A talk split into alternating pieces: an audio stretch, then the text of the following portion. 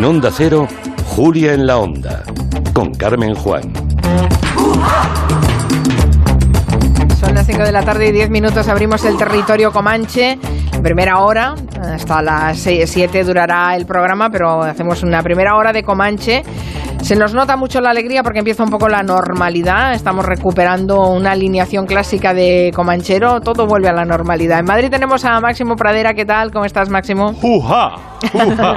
en Barcelona está Miki Otero. ¿Qué tal, Miki? Muy bien. Y Nuria Torreblanca. Juja también. Eh, y en Bilbao está Santi Segurola. ¿Qué tal, Santi? Juju, estoy aquí encantado. Ganas de veros, como decía, como decía Laporta en aquella sábana que le hizo presidente, la que colgó en el Paseo de La Habana. Mañana Ay, vuelvo a ay, Madrid sí. después de un largo exilio. Ay, por favor, Laporta, qué personaje. Un día deberíamos hacer un monográfico de él, si es que el cuerpo lo resiste. Eh, estamos de celebración, señores, que se cumplen 60 años del estreno de esta película. No quiero tener nada mío hasta que encuentre un sitio donde pueda tener todo lo que me guste. No estoy segura de dónde será, pero sí el aspecto que tendrá. Será como Tiffany. ¿Tiffany? ¿Se refiere a la joyería? Eso es. Estoy loca por Tiffany. Vamos a dedicar buena parte de esta mm, eh, pri- primera hora del Comanche, de esta primera entrega del Comanche a esta película. Max eh, en concreto y Miki quieren hablarnos de esta joya del cine y de la literatura, pero bueno, aquí vamos a meter todos nuestras morcillas. ¿eh? es, in- es inevitable. Es inevitable. Va, empieza, Máximo. Bueno, voy a hablar de la canción eh, y Miki creo que va a hablar de las diferencias entre la novela y el guion de, de Axel Roth, que era bastante tronco, por cierto, de Truman Capote, según tengo entendido, y le iba dando la- las malas noticias, ¿no? De, me temo que esto va a caer, Truman, me temo que esto va a caer. bueno, ya nos lo ha dado entrar a Miki. La, la, la película para mí es la canción, ¿no? Ahí donde se define el personaje de Holly. Y es una canción que estuvo a punto, fíjate, es una canción que está ahora mismo entre las tres o cuatro mejores de la historia del cine, junto con Over the Rainbow, eh, Singing in the Rain y alguna otra, ¿no? Está en el, en el top five, desde luego. Y estuvo a punto Fiebre de... del sábado noche. Fiebre, fiebre del sábado noche también. no sé. Pues eh, estuvo a punto de caerse de la película porque el tipo de la, el jefe de producción de la Paramount, que era una bestia de la que luego hablaremos, que se llama Marty Rackin, eh, decía que primero se opuso a que Audrey cantara, ¿vale? Porque decía que cantaba muy mal. Hombre, no es una cantante profesional, pero canta con mucha expresividad, defiende muy bien las canciones que se dice ahora, ¿no? En los, en los concursos este de, de la voz, lo has defendido muy bien. Y, y entonces dice, no, que no cante. Entonces se dio la circunstancia de que Henry Mancini, que había fichado Bla- Blake Edwards, mm, había visto Funny Face hacía poco y le había visto defender una canción de George Gershwin de puta madre, la de How long has this been going on? Y yo a esta chica le voy a escribir una, una melodía que no pase de la octava o bueno, que pase muy poco para que la pueda cantar y es que en, Funny Face no solamente cantaba su solo de Gershwin, sino que se, que se cantó un dúo con Fred Astaire, un coro, otro dúo con otra cantante, en fin, era, se, se cascó un musical entero, ¿no?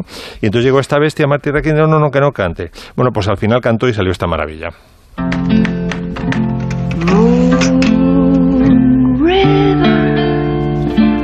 wider than a mile. I'm crossing you in style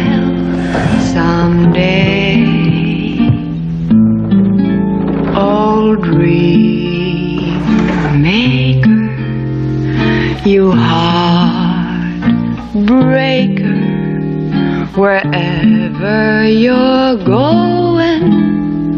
I'm going your way. Es que no te imaginas esta canción cantada de otra manera. No. Efectivamente, y es lo que dijo eh, Henry Mancini hasta el fin de sus días. Mm, Decía siempre en las entrevistas, mira, hay, debe haber 2.000 versiones de esta canción, incluidas algunas muy potentes, la de Frank Sinatra es muy buena, Andy Williams, que la hizo suya, hay otra muy buena de, de Louis Armstrong, por ejemplo, la cantó muy bien. Dice, pero es que eh, Audrey entendió que esta es una canción de una perdedora, no es una canción de una que va a conquistar Nueva York, es una canción de una tipa que sabe que está soñando su sueño y no le importa soñarlo y saber que es un sueño y que no va a ir a más, porque de hecho sus sueños en Nueva York, ahora nos lo contará Miki, pues eh, no, no se cumplen. Ella lo que quiere es eh, to cross the river in style, o sea, casarse, darle el braguetazo con José Luis de Vil- Villayonga y, y al final no le sale, ¿no? Eh, se, se tiene que conformar, entre comillas, con George Pepper, que es un modesto escritor. Y a pesar de eso, decide soñar el sueño, ¿no? La letra de Johnny Mercer es maravillosa. También tuvo dudas eh, En cuanto a cómo plantearla, los primeros versos, el primer verso iba a ser I'm Holly. Y dijeron, "Ah, esto es demasiado on the nose, que dicen los americanos, demasiado evidente, ya sabemos que se llama Holly. Y al final dio con una metáfora muy bonita, eh, que es el, el río de, de Audrey, que es sureña en la película, Johnny Mercer también era sureño, era georgiano, era de Savannah, y entonces al lado de su casa había un, un, eh, río que se llamaba el Back River, que al final lo le cambiaron el nombre pues en honor a la canción, y entonces es que sus destinos van unidos, eh, el del río, ella le canta al río, eh, y ella dice, voy a seguir todos los meandros, como tú sigues los meandros eh, que te marca la, la geología, pues yo también tengo que ir sorteando los vaivenes de la vida y tal. A mí Y- no me parece una mala cantante, Audrey Hepburn. Vamos a ver, no es una cantante profesional. No, pero canta bien. Pero defiende muy bien las canciones. Es que, era, es que era, eh, bueno, es que Audrey Hepburn es que era de un talento. Es que va- vamos a, vamos a escucharla, por ejemplo, en la canción que decidió a Mancini componerle eh, el tema de Moon River, cuando la vio en Funny Face, que cantaba esto de Gershwin. I was taught that I ought not expose my inner senses. Had no plan for a man. I was full of self defenses. Now I feel that I really should face the consequences.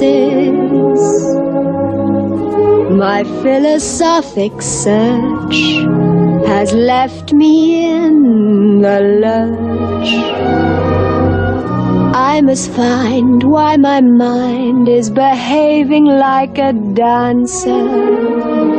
Hombre, Audrey Hepburn te canta esto al oído y te derrites. ¿A que sí, Santi Segurola? Sí, yo, eh, una pregunta para Max. En My Fair Lady, ella lo can- canta ella. Decidieron que no, querido. ¿No? Ah, no, yo no. pensaba que por eso sí, te- que esa es cantaba la ella. pregunta. No, no, no, dijeron que Marnie Nixon. Marnie Nixon, que fue la que dobló, por ejemplo, a... Lo que pasa es que ella lo supo desde el principio. A Natalie Wood, que también la dobló Marnie Nixon, que era la, la- la dobladora cantante de las estrellas, le hicieron la putada de que se grabó todo West Side Story cantando ella y luego se encontró en la, en la copia de, de estreno en que la había sustituido Marnie Nixon en todas las canciones. A bailar bailaba ella, sí fue, fue humillante. Eso sí que es feo, ¿eh? Qué feo, es qué- muy, qué muy feo. Pero sí, en, mira, y en, además en, en My Fair Lady hicieron un gesto de... No es micromachismo, es machismo directamente, que es que Res Harrison, que no canta tampoco un pijo, luego le escucharemos, pues le permitieron el alegre estoy, ¿sabes? Esta forma de cantar. Oh, sí, sí, sí. Que, que ni canta, ni- que ni canta ni habla, ¿sabes? Pues Está como las... afeitándose, ¿no? O sea, ¿Eh? como, de afeitarse, un buen Exactamente, afeitado. sí. Un poco como cantaba el padre de Mary Poppins también, ¿no? Alegre estoy. Hoy el padre de Mary Ya Poppins, algún día tenemos que hablar de ese señor, por favor. Alguien lo. Ahora, Max, Max en, en la, en la interpretación maravillosa que hace de Moon River, hay algo que me recuerda a Astrid Gilberto, ese tipo de cantantes que son Mm. tan sensuales, ¿no? Sí, tiene una voz muy aireada también, como tenía Astrid Gilberto, en el sentido que se, Sí. se oye casi el aire pasar entre las cuerdas vocales, no, no, no hay un cierre total, ¿no? Sí, incluso como así de, fran- de cantante francesa, de Sí. Así es como un de- poco, es un poco así, ¿no? Bueno, pues le podrían haber permitido a, a Audrey Hepburn eh, cantar a los Red Harrison, ¿no? Dicen, no, pues nada, ella tiene que cantar perfecta porque es una chica y tiene que sacar el papel adelante y como no lo puede sacar, pues que la doble Marilyn Nixon. La dobló muy bien, es cierto. Marilyn Nixon, sabéis que doblaba a veces parciales, es decir, en Los caballeros las prefieren rubias, canta Marilyn, pero en los agudos que no daba, entraba Marilyn Nixon ahí, entró a reforzar. Era una tipa estupenda también. Un día dedicaremos una sección a Marilyn. El séptimo de caballería. Al séptimo Sí, de sí, bueno, caballería. estás explicando esta historia y me viene a la cabeza la película Cantando bajo la lluvia porque es eso lo que explica, ¿no? La, Correcto, sí. la, la, la, la cantante que está detrás siempre, ¿no? Sí. Es en, Sí, la- en sombra. Sí, sí, sí. Lo que pasa es que esta tenía una voz especialmente rarita, ¿no? La de, o sea, estaba justificado en cantando bajo la lluvia. bueno, lo extremaron todo mucho. Bueno, me ha parecido entender que a Santi Segurola Audrey Hepburn le encanta, ¿a que sí? es Sí, que yo yo no, le veo un- ninguna pega a esta No, mujer, no, yo, ¿eh? Bueno, y hasta, digamos, un, em, ella nace en unas circunstancias muy particulares, en la Segunda Guerra Mundial, em, ayuda a la resistencia y todo es todo, para, claro, la, la mejora todavía. Yo no soy tan fanático de ella en cuanto, evidentemente es elegantísima, muy buena actriz, eh, ejemplar en todo. Pero no, no soy un fanático de, de Audrey Hepburn. Ya. Digamos que Ah, para mí sí, le falta sí. un poco de sensualidad. No, es. Ana Alicia, ¿no? Ni estos personajes.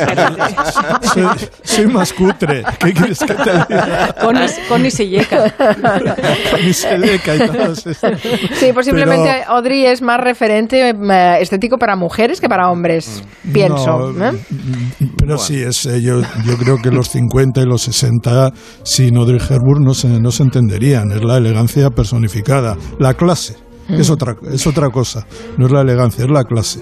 Se puede analizar Desayuno con Diamantes desde muchos puntos de vista y, y hay un punto de vista muy interesante. eh, aprovechando este 60 aniversario, la editorial Notorious acaba de publicar Desayuno con Diamantes, donde escriben eh, Kim Casas, Teresa Yassar, Ricardo López y Lucía Tello Díaz. Y Miki Otero se lo ha leído, aunque tampoco hacía falta, Miki, porque eh, eres una enciclopedia, lo sabemos, sobre Truman Capote, pero nos vas a ayudar a distinguir lo que, lo que fue la película con respecto al guion original, porque ya antes anunciaba Max ¿no? que le iban cambiando el guion al pobre Capote. Sí, sí, estaba muy enfadado, o sea, se, se enfadó durante todo el proceso y muchos años después, porque hacer la adaptación no es fácil y muy a menudo a veces se hacen buenas películas de, de novelas mediocres y lo que es difícil de verdad es eh, adaptar una buena novela, ¿no?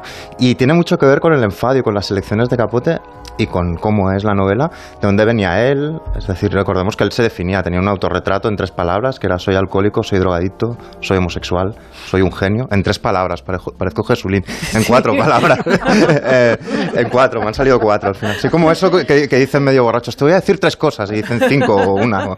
Bueno, eh, y, y él nació en las, las granjas sureñas, en un entorno más o menos, eh, bueno, muy rural, eh, donde era amigo de Harper Lee, de la famosa novelista, la, la autora de Matar a un ruiseñor, y llega a la, a- a la alta sociedad neoyorquina, pero siempre los mira con recelo, siempre, siempre siente una empatía mayor por, por, por los pobres, ¿no? como demuestran muchos textos. Y desde muy joven ya anda pulula por Nueva York como un personaje más, eh, ya a los 17 años ya trabaja como cartero en el New Yorker, a los 21 empieza a publicar, pero el momento es el que tú decías, Mari Carmen, es decir, con 33, en el año 58, entrega a la revista Harper Bazaar 55 páginas de manuscrito perfectas, que son Desayuno en Tiffany's, y le dan 2.000 dólares. Pero ahí se empiezan a preocupar que esto tiene que ver con lo que pasará después con la peli. Ya la revista empieza a decirle que cuide, que cuide su lenguaje, digamos, ¿no? Que hay demasiado taco, que hablan de manera demasiado vulgar, y luego están preocupados por la reacción de, de Tiffany's, de la tienda, porque piensan como que les puede sentar mal algunas de, de las cosas que pasan en, en la novela. Entonces Truman, que ya entonces, eh, aún con treinta y pocos, era muy orgulloso, coge la novela y se la lleva a otra revista, a la revista Squire, que le paga 3.000 dólares y la saca y la saca tal cual en noviembre del 58, ¿no? Y, y es lo que decías, son muy diferentes en tono, en desenlace, en tipo de personajes, en- ideológicamente casi, en, en- en un montón de cosas, lo cual no quiere decir que tanto una como otra sean muy buenas obras, ¿no? Pero lo primero que se nota la diferencia, por ejemplo, es en la elección del director. Blake Edwards es como es el director de la euforia, de la alegría, ¿no? Aunque tenga un punto melancólico a veces, ¿no? Y la idea y Capote es todo lo contrario. Capote decía aquello de la alegría tiene la brevedad de la cocaína, la felicidad puede durar un poco más. Él era mucho más eh, melancólico, tenía un tono muy muy diferente, ¿no? Entonces la, la novela, como sabéis, un poco como en la peli, explica la historia de amistad eh, entre el 43, año 43 y 44 entre la prota, eh, Holly Golightly, y un narrador que esta es la primera diferencia en la novela eh, no aparece porque es el, un- el vecino, digamos, es el narrador de la novela, con lo cual no lo describe, no, no aparece porque el mismo no se escribe, ¿no? Es un narrador anónimo, no tiene ni, ni nombre, ¿no? Entonces Holly, la protagonista, es una muchacha de, de Texas que en ese momento tiene 19 años.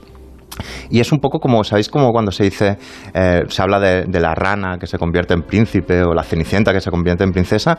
Pues este personaje es más como la fábula del escorpión, ¿no? Que aunque diga que no te va a picar para que le ayudes a cruzar el río, acaba picando. Es una mujer. sí, porque es su carácter. Es su carácter, porque es mi carácter, sí. ¿no? Es decir, ella viene de donde viene y no puede eh, evitar ser como es, ¿no? Y entonces, para empezar, la relación entre ellos es diferente.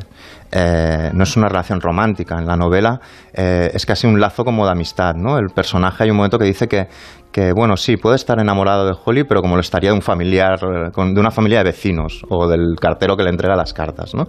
La parte romántica eh, queda, queda al margen, no está así, ¿no? Y, y luego eh, Holly, el personaje en sí, la protagonista, está no limada, vamos, rehecha casi, casi en mil rasgos, en todos los rasgos eh, peligrosos o, o conflictivos, ¿no? La bisexualidad del protagonista, de la protagonista, que en la novela existe, en la película eh, no aparece. Un aborto, un, un aborto que la protagonista tiene, que en la, en la película también eh, la quitaron. La afición a fumar marihuana, por ejemplo o su profesión en sí, ¿no? Porque ella en realidad es prostituta y en la novela queda muy claro, porque al principio el vecino piensa que puede ser modelo o actriz, pero pronto se da cuenta que no, que es prostituta. en Se ha realidad, quedado ¿no? en nada. La llama, la llama geisha Capote. Y, de- Sí. y por eso es tan importante que se quede la canción, porque una de las eh, aprendizajes principales de las geishas eran entretener a sus eh, escorteados con, con, eh, danza, con, con canto y, con, y tocaban eh, instrumentos. Claro, pues como veis, el- los personajes son muy diferentes los dos, en la novela y en la peli, y, en, y, en lo, y tiene que ver también con la elección de la actriz, ¿no? Porque Capote, pese a ser amigo de Audrey, no quería que fuera Audrey. Entonces vamos a poner la música de los créditos de la peli y os tenéis que imaginar que quien entra con ese vestido negro no es Audrey, sino una mujer con un físico como mucho más rotundo, concupiscente, eh, con una tristeza bastante más desesperada, con una carrera reciente de comedias y con una elegancia no tan aristócrata como la de Audrey. Quien está entrando ahora y se baja del taxi y se va a comer el, el croissant delante de la joyería es Marilyn Monroe, que era la elección real de Capote. Y era que adoraba a Capote. Claro.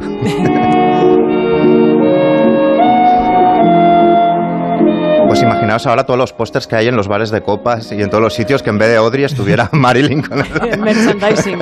y todo el merchandising. Pues mira, ahora que lo dices, me da, me da más el, el papel Marilyn Monroe. Es, es extraño porque en la novela se, se describe al personaje y para empezar dice que tiene el pelo cortado a lo chico con mechas rubias de diferentes tonos y que las gafas de sol, esas tan grandes, la- las lleva para, para esconder una, una mirada ligeramente bizca. O sea, es, es mucho menos pluscuamperfecta y es un físico, se la presenta como una chica guapa, ¿no? Pero la edad también es, es importante porque Hepburn tenía creo 30 años o 31 años cuando hizo la peli y la prota del relato tiene 19 años. O sea que, bueno, lo que pasa es que Audrey tiene esta edad indefinida, ¿no? Que, que- Hay un, hay un retrato de Marilyn Monroe en Música para Camaleones Precioso, de, de Truman Capote que es de lo mejor que yo he leído en mi vida. Eso y el Es- cuento con la señora de la limpieza negra que también fuma marihuana, Sí, que sí. es muy bueno. Sí, sí. Pues eso, ella tiene 19 en el relato. La describe muy bien eh, Capote. ¿eh? Dice, tenía un aspecto sano, un rostro subida en las mejillas y como si oliera a jabón y a limón. Una cara que había salido ya de la infancia, pero no había llegado a ser mujer. ¿no? Es muy difícil atrapar el estilo de Capote y hacerlo bien. Pero bueno, me voy a meter un momento ya para acabar en el terreno de Max, porque la canción que, que toca, o no toca Audrey, pero que suena en el balcón, es River,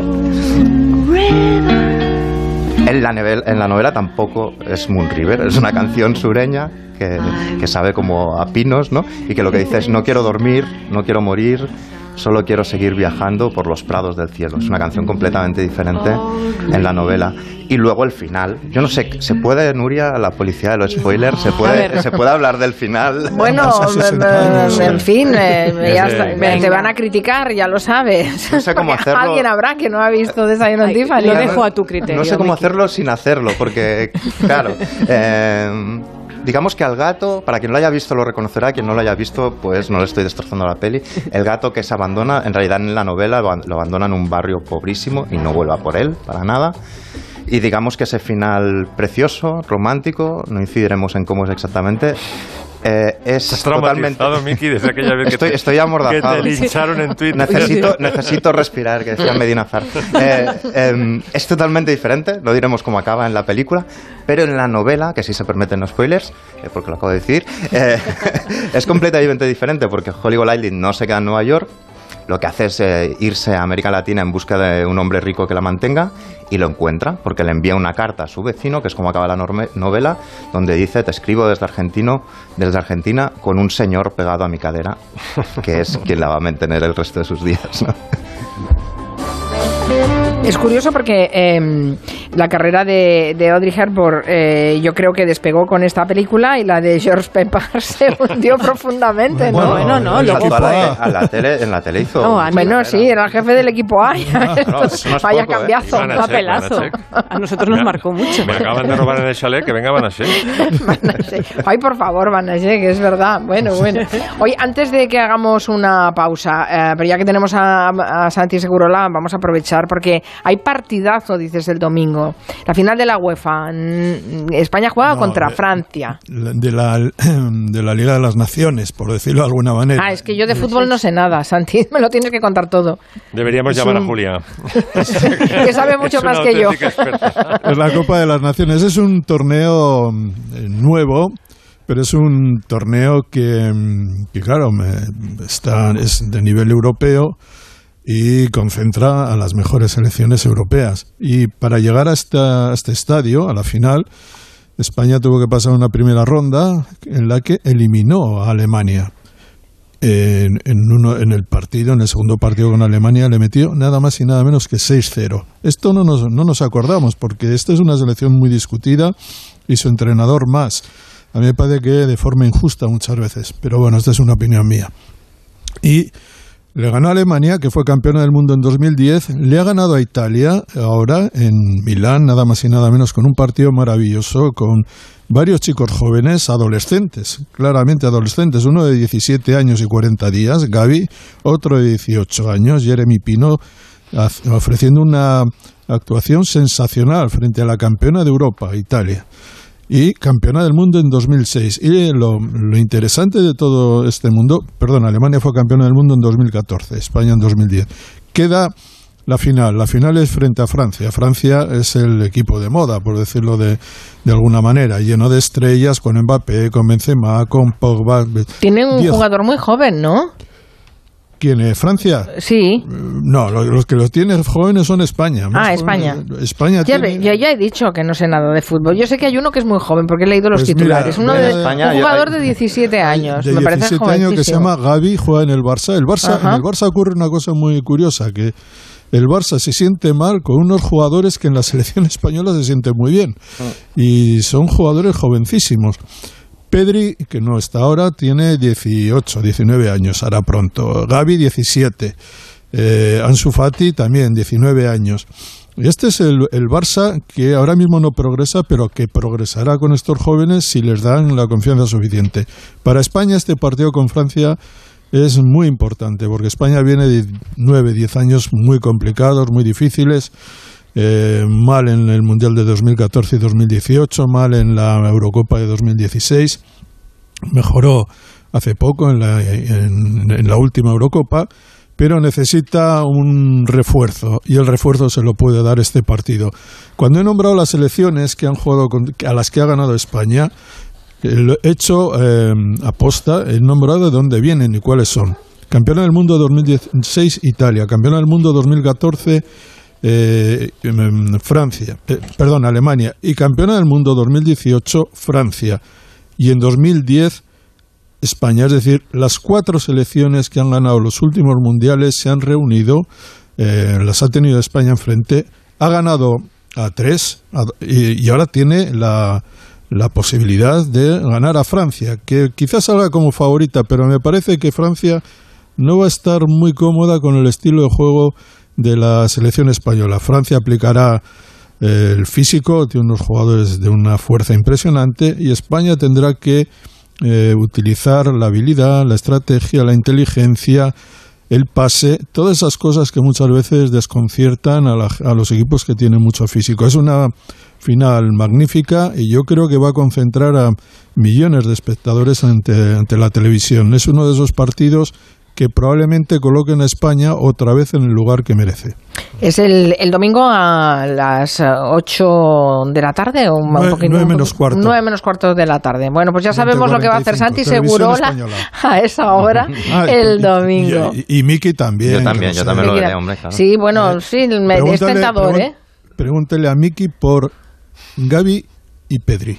Bueno, yo, yo lo puse, ¿eh? La temporada pasada puse la, la cita esa de- del conde de Montequisto en un artículo con la foto de Pedri. Confío y espero. O sea, mientras esté. Pedri en el Barça, eh, todo va a ir bien. Y Gaby es increíble porque leía hoy que hace nada, unos meses lo llamaron del Barça para subir al primer equipo y él estaba jugando ¿Sabes en la plaza de su pueblo con sus amigos. o sea. ¿Sabes cuántos minutos ha jugado en primera división, No. Gaby? Ah, 270 minutos, solo, en primera división. Sí, sí. El otro día jugó prácticamente 90, es decir, la tercera parte de todos los minutos que ha jugado a gran nivel Gaby los jugó el otro día.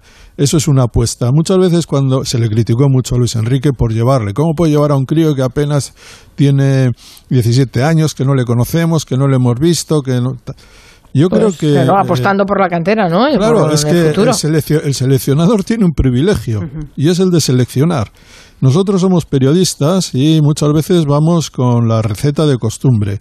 Y creo que hay que dejar que es- entrenadores y seleccionadores tomen decisiones que a veces eh, nos extrañan o no las comprendamos, porque ellos saben de, lo, de, de qué va el asunto.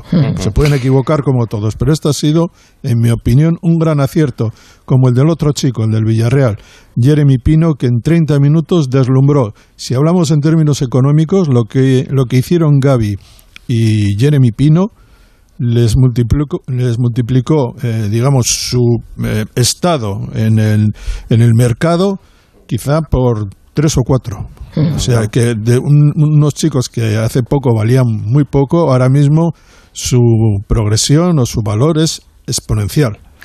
Vamos a hacer una pausa y dejen que eh, antes eh, le envíe un saludo a Pilarín Cao, que nos ha colgado en Twitter una foto de ella tomándose un café y un croissant delante de, eh, del escaparate de Tiffany. Sí, me parece una foto, eh, bueno, yo creo que más de, más de uno tiene una foto de estas características rindiendo homenaje a esa película que hoy eh, ocupará buena parte del Comanche, Desayuno en Tiffany's.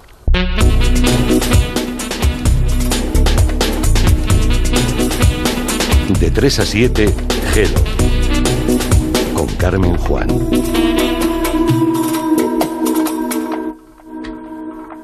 Ah, cómo echo de menos el veranito. Voy a ver cómo está mi casa de la playa. Perfecto, todo bien. Hicimos bien en ponernos la alarma ahí, porque ahora que la dejamos tanto tiempo vacía, da mucha tranquilidad tenerla para que no se nos meta nadie. Confía en Securitas Direct, la compañía líder en alarmas que responde en segundos ante cualquier robo o emergencia. Securitas Direct, expertos en seguridad. Llámanos al 945 45 45 o calcula en securitasdirect.es. Movistar Prosegur Alarmas presenta una alarma que no es solo una alarma. ¿Y si algo anda mal por casa? Reacciona de forma inmediata ante una emergencia, dándote asistencia en menos de 29 segundos y llamando por ti a la policía. ¿Y todo esto por cuánto? Ahora la tienes al 50% durante 6 meses contratándola antes del 31 de octubre. Consulta condiciones en tiendas Movistar o llamando al 900 200 730. Aproveche los superchollos diarios en Carrefour, Carrefour Market y Carrefour.es, porque solo hasta el 10 de octubre tienes el jamón de cebo ibérico 50% raza ibérica billar. Curación mínima 24 meses por solo 95 euros la pieza. Y el salmón noruego entero calidad de origen Carrefour por solo 6 euros con 99 el kilo. Carrefour, todos merecemos lo mejor. Si crees que él, ella, ella no es solo un error gramatical, por fin hay debate. Nace un periódico independiente, profesional, en abierto, respetuoso y con valores. Ya era hora. Eldebate.com. La actualidad desde los principios.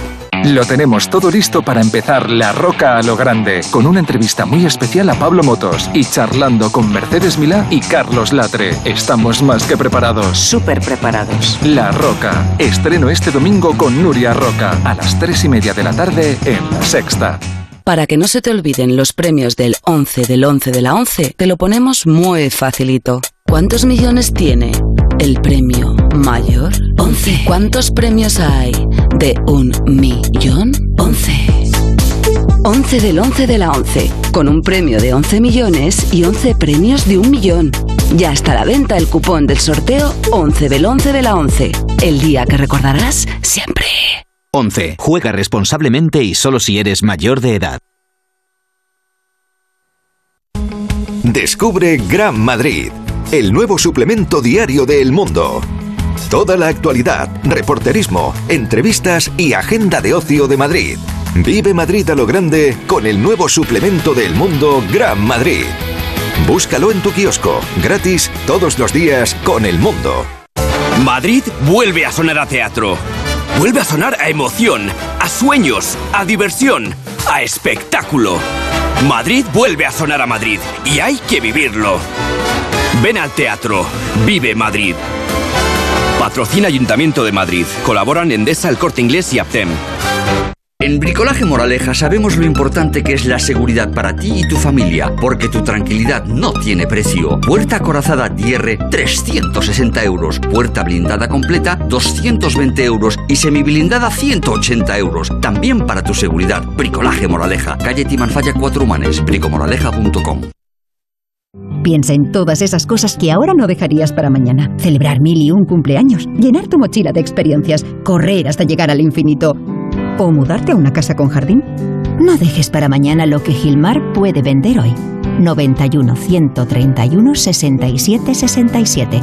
Gilmar.es Ven al teatro. Vive Los Pazos de Ulloa de Emilia Pardo Bazán. Amor, dolor, pasión. Un alegato contra la violencia. Conmovedora. Dirigida por Elena Pimenta. Adaptada por Eduardo Galán y con Pere Ponce, Marcial Álvarez y Diana Palazón. En el Teatro Fernán Gómez hasta el 7 de noviembre. Los Pazos de Ulloa. ¿Quieres vender tu coche? Busca, compara y si alguien te paga más, ven a Ocasión Plus. Mejoramos cualquier tasación, mejor precio garantizado, pago en 30 minutos. Ocasión Plus. Ocasión Plus, nueve centros en Madrid. Localiza tu centro más cercano en ocasiónplus.com, abiertos sábados y domingos. Para los que quieren ser libres.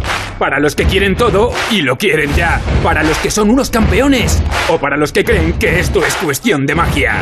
Para todos, We Will Rock You. El musical producido por la banda Queen llega al Gran Teatro CaixaBank Príncipe Pío. Entradas en laestacion.com. Porque el show debe continuar. En Murprotec creemos que ahora es el mejor momento para invertir en un espacio sano y seguro, libre de humedades y con calidad del aire. Nuestros valores, confianza y seguridad, cercanía y profesionalidad. Orgullosos de ser madrileños. Estamos aquí con ayudas directas en apoyo a los hogares y empresas. Avanzar juntos nos hace únicos. Llámanos al 930 1130 o accede a murprotec.es. Onda Cero Madrid, 98.0 FM.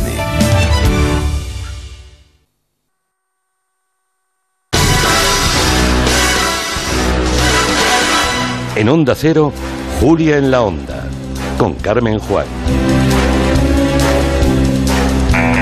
Bueno, ha llegado el último James Bond, se estrenó con muchísimo retraso por la pandemia, pero ya tenemos en el cine la última película de James Bond y además definitivamente la última de Daniel Craig. Sí, y ya la he visto y está muy bien, a mí me ha gustado, no sé a vosotros si la habéis visto, pero No, pues está visto. bien, de verdad. Bueno, pues con esto es verdad, despedimos a Daniel Craig, que, que deja este papel después de interpretarlo durante cinco películas. Yo creo que ha sido un excelente 007. Estamos no sé de si acuerdo estáis de acuerdo, Sí, yo sí. creo que sí. Absolutamente que decía que. De acuerdo, total. Muy bien. Y sin Daniel Craig, atención, ¿quién puede ser el sucesor?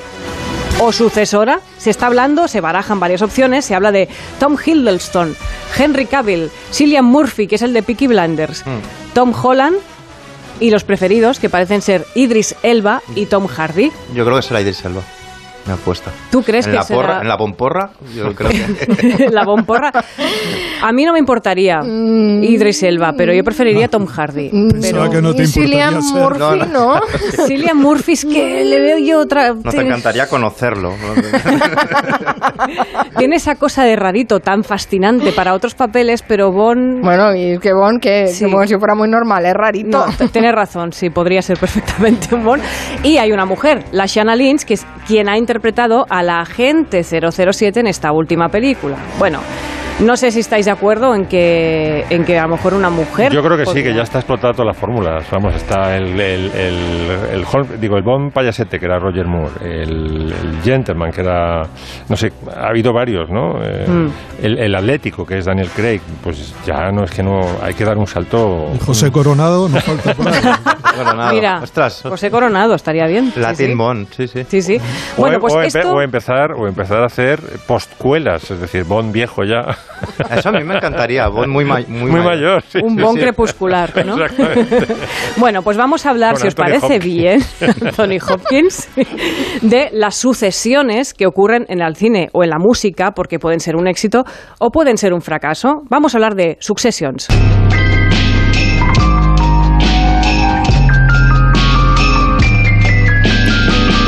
Así me lo pone muy bien para hablar nada, simplemente comentar esta serie Succession, que va a estrenar su tercera temporada el 18 de octubre en HBO y que estamos esperando con muchas ganas. Ya la comentamos en su momento en el Comanche, es una especie de Rey Lear, ¿no? Donde se habla de un patriarca y la sucesión que esperan los hijos a ver quién puede pillar el trono, ¿no? Del, del imperio. Bueno, a ver qué ejemplos de Successions encontramos en la música. Jolene,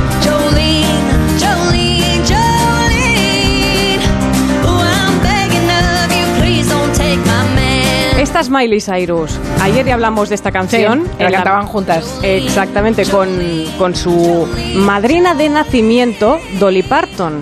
O sea, Dolly Parton conoce a Miley Cyrus desde que es un bebé. el porque padre es tenía cantante de mucha country, relación, ¿no? claro, con Billy Ray Cyrus. Bueno, pues se habla, claro, se ha criado en el country Miley Cyrus, con lo cual es tan buena cantante que podría meterse en el country o, por, no que sé, por ejemplo, eh, ha demostrado que en el mundo del rock se desenvuelve muy bien Miley Cyrus. La prueba está en la última incursión en colaboración con el disco de Metallica, Black Album, eh, en el que ha cantado Nothing Else Matters. So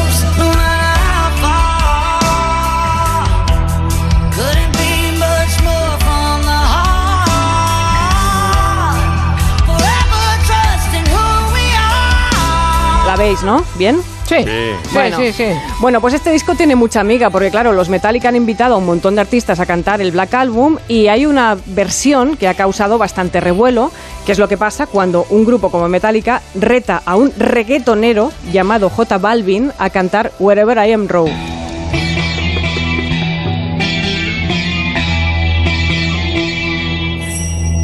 Ya son más de 10 años metiéndole y todavía sueno como nuevo. Balvin no tiene relevo, me sobra el dinero, el respeto y los huevos. Bueno, los fans de Metallica no sabéis cómo están. Y los no fans también. En ABC lo titularon El engendro que incendia las redes, porque suena un poco a eso, a engendro, ¿no?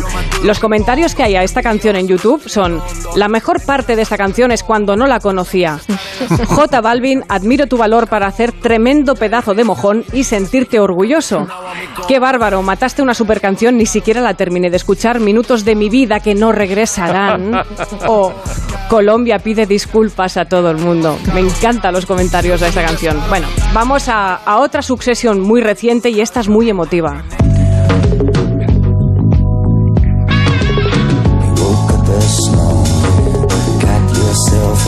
Y es que el 5 de noviembre se estrena en España The Many Saints of Newark, que es la precuela de la serie Los Soprano, donde podemos ver la historia ambientada en los años 60.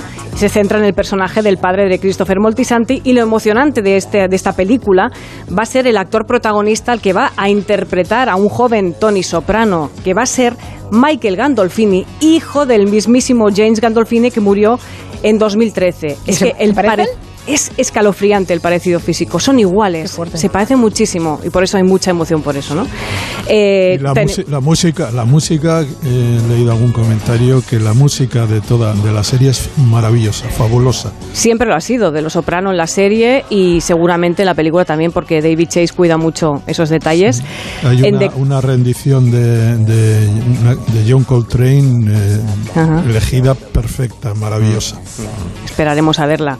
en, en The Crown también tenemos los actores de las series, bueno, pues mm, protagonizan una sucesión perfecta, ¿no? Porque cada temporada en la que un personaje tiene una edad distinta, tiene otros actores. Y vamos a acabar con las successions cutres, ¿no? Los cambios de personaje injustificados en las series. Este es el más famoso. Ahora escucha la historia de mi vida, de cómo el destino cambió mi movida sin comerlo ni beberlo. Llegué a ser el chuleta de un barrio llamado Bel Air. El príncipe de Bel Air, no sé si recordáis, eso fue lo más sonado de, de nuestra generación, es el día que la tía Vivian de El príncipe de Bel Air, un buen día, la tía Vivian ha cambiado, era otra actriz y no, no justifican nada. La única explicación fue más adelante un gag en el que Jazz, un amigo de Will Smith en la serie, le dice a la nueva actriz, yo te veo muy diferente, estás muy cambiada, estás muy cambiada, pero Ya te lo es... dijo un día, Nuria, que yo el día que vi eso soñé que me pasaba a mí, que me despertaba y cambiaba a mi madre y la hacía de otra actriz. ¿Sabes? Iba como a tomar el desayuno y era otra persona. Eso fue, nos marcó a todos, esa, esa sucesión nos marcó a todos. Ay, qué a mí, a mí una sucesión que me dejó colgado fue la de... em, bueno, soy, yo soy más o menos de la generación de, de Max. ¿Recuerdas Embrujada? Por supuesto. Eh, con Ah. Elizabeth, Elizabeth Montgomery, Montgomery, y sí. Agnes Y los dos. Dicks, y los dos Claro, y había dos. Primero Da- había un Darrin, Dick, querido, sí. Darrin, y que era Dick York. Y de Sí. repente era el, mismo Darrin, pero con otra cara. Entonces eh, me dejó pensando qué había ocurrido. Es- y lo tengo como un pequeño trauma porque Sí. en- en- cuando eres, eres un crío y de repente ves que la misma persona se, llama rara. igual, pero Sí, tiene otra cara, te, te empiezas a preguntar cosas que, mm, que a veces es mejor no responder. Y creo que había que preguntarse, porque Dick York, el, el protagonista, el primer protagonista, tenía una vida terrible. Y esa fue la causa por la que le sustituyó Dick Sargent, que era Sí, la espalda, bastante, bastante peor. Sí. Mm. Tenía la espalda destrozada y le tenían que poner una, en el set de rodaje, le tenían que poner una pared inclinada para que se medio tumbara entre las escenas. Ay, qué porque horror. de pie no aguantaba. Qué horror. Uf, bueno, bueno, interioridades del mundo del cine que no conocíamos. Eh, seguimos hablando de música con Max Pradera. Sí, y habíamos, eh, al hilo de ese 60 aniversario de Desayuno en Tiffany's. sí, em, habíamos quedado en que primero la Paramount se opuso a que Audrey cantara. Luego Henry Mancini ve, ve Funny Face en la tele y dice, yo puedo componerle una, una melodía que pueda cantar. Se graba la canción, queda como todo el mundo vio que es, es la joya de la película, ese es el momento de la canción, esos dos minutos, ¿no? Con la toalla enrollada en la cabeza, ¿no? Entonces, se hace el prepase pocas semanas antes del estreno y están el director de producción de la Paramount, que era una bestia, que ahora os, voy a- os lo voy a definir con un, con un párrafo, se llama Marty Rakin, estaba Mancini, estaba Blake Edwards, la mujer de, de Mancini también, Ginny, que era cantante, Ginny O'Connor, y estaba Audrey, ¿no? Y entonces eh, todo el mundo estaba de acuerdo en que se iba de metraje, ¿vale? Porque era una comedia y no sé cuántas, a cuántas se iba, a dos horas y pico y tal. Dice, hay que cortar. Y entonces este Marty Rakin dice, se tiene que, tenemos que cargarnos la puta canción. Y entonces, eh, a través de Richard Fleischer, que trabajó con Rakin, el director de Viaje Alucinante y Los Vikingos, sabemos cómo era Marty Rakin, ¿no? esta, esta mala bestia. Dice, era un tipo que hablaba toda mecha, entrecortadamente, nervioso, un liante que parpadeaba todo el rato. Tenías continuamente la impresión de estar ante un timador callejero de esos de ¿dónde está la pelotita? ¿dónde está la pelotita? Con un ojo siempre pendiente de si venía la poli. Bueno, pues este tipo, que es el que dijo la, la puta canción, nos la tenemos que cargar. Se crea una escena de un minuto y medio, esto está contado en las eh, memorias de Mancini, me parece, en, en algún libro está contado, de todo el mundo, ¿sabes? ¿Sabéis cuándo se arma esa, es el, el pater familias da un puñetazo encima de la mesa a la hora de comer, todo el mundo agacha la cabeza y te quedas mirando al plato en silencio porque sabes que la tormenta te puede alcanzar en cualquier momento? Se recuperaron de ese- después de ese minuto y medio, empezaron a sugerir ya eh, zonas o, o escenas de que cortar. Yo, por ejemplo, me hubiera cortado, me hubiera cargado todo Mickey Rooney. A mí el japonés que hace Mickey Rooney es que no lo puedo soportar. Y Truman era de, tu opinión, Max. Sí, es- Tampoco le gustaba nada. Aparte que sería, ahora sería un delirio, ¿no? Porque sería una- un, un actor así, o sea, con- disfrazado de japo, o sea, claro, recibiría todas las Tremendo, pues, pues, una escena al principio, vale, pero es que se supone que es el, el comic relief de toda la película y es insoportable Mickey Rooney, ¿no? Bueno, vamos a escuchar lo que no le permitieron a Audrey hacer en, en ninguna película, que es el cantato parlato esta que hizo Rex Harrison en My Fair Lady. Well, why can't a woman be like that? Why does everyone do what the others do?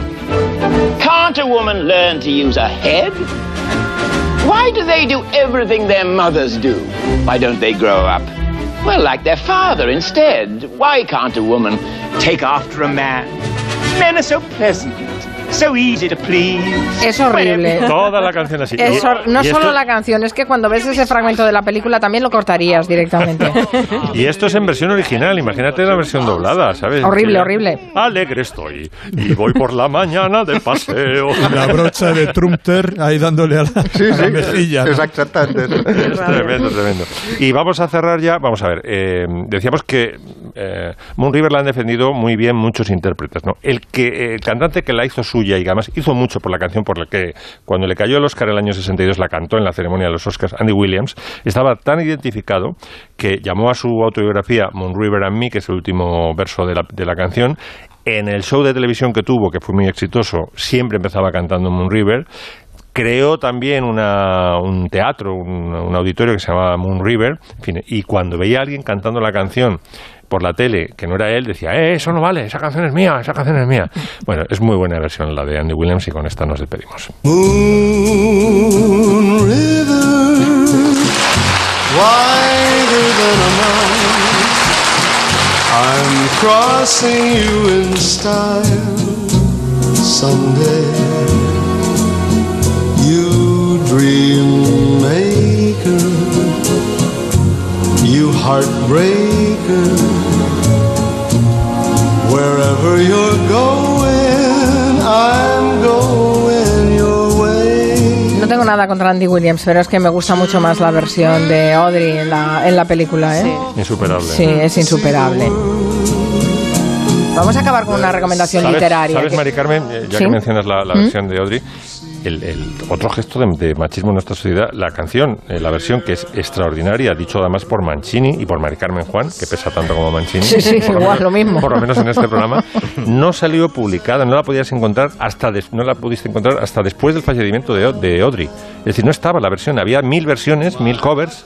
Y dices, no, yo quiero comprar en ¿Cuántos disco. años fue? ¿Eh? Pues- pues en el eso fue- 93 murió, me parece. 30 Y la- años. Sí, la Sí, canción sí, es del 62, pues hasta el 93. Oye, no podías encontrar en disco ni, ni ningún soporte la, la versión de Audrey Hepburn. Ah, pues ahí, ahí, ahí, mm, todavía me gusta más la versión que hace. Bueno, vamos a acabar con una recomendación literaria, que además esta semana se ha conocido el Premio Nobel de Literatura eh, y no lo hemos leído ninguno de nosotros. así Perdona, que- yo te no puedo recitar.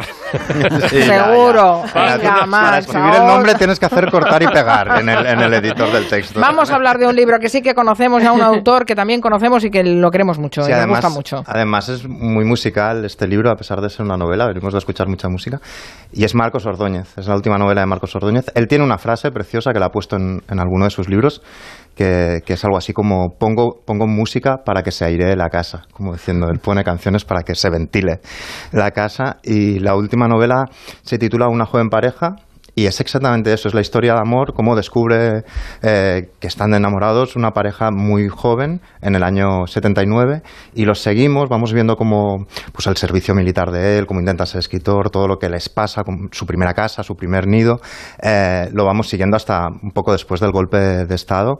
Es una novela muy musical, por ejemplo, pues pasan por, van por la calle y oyen que en una galería suena esta canción, por ejemplo. No seas poética, por y se meten dentro y van compartiendo no solo lo que piensan del mundo, de los libros, las portadas de los discos, etcétera, etcétera. Precioso como empieza, ¿eh? Mira, Iván y Patricia se enamoraron en la primavera del 79, habían cumplido 23 años, a menudo olvidaban el reloj en casa, la vida todavía era barata y se venían arriba con dos de pipas. No pensaban casi nunca en el porvenir y aún no se les había muerto nadie. Recordarían para siempre la gloria de aquel día, que es el primer día de la novela, el primer Mm, párrafo, en una piscina.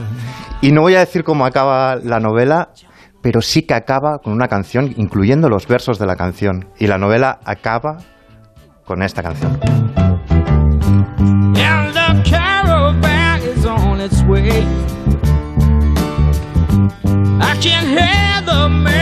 And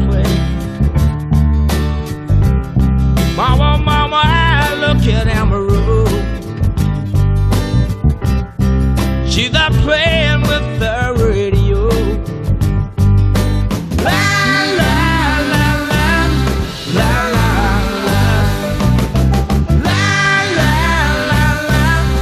la, No lo vamos a poder mejorar, así que os voy a despedir.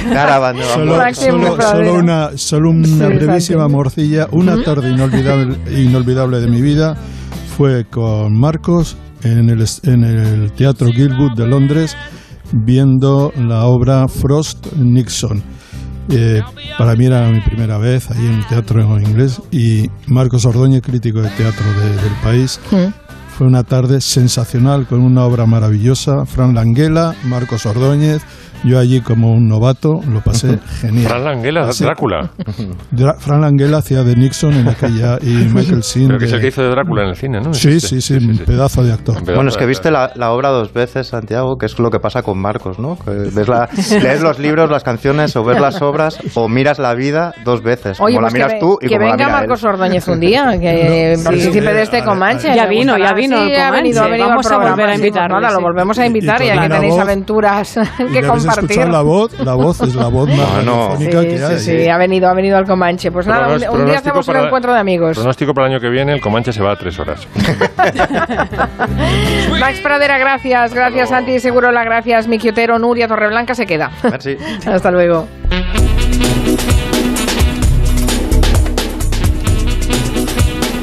De 3 a 7, Gelo.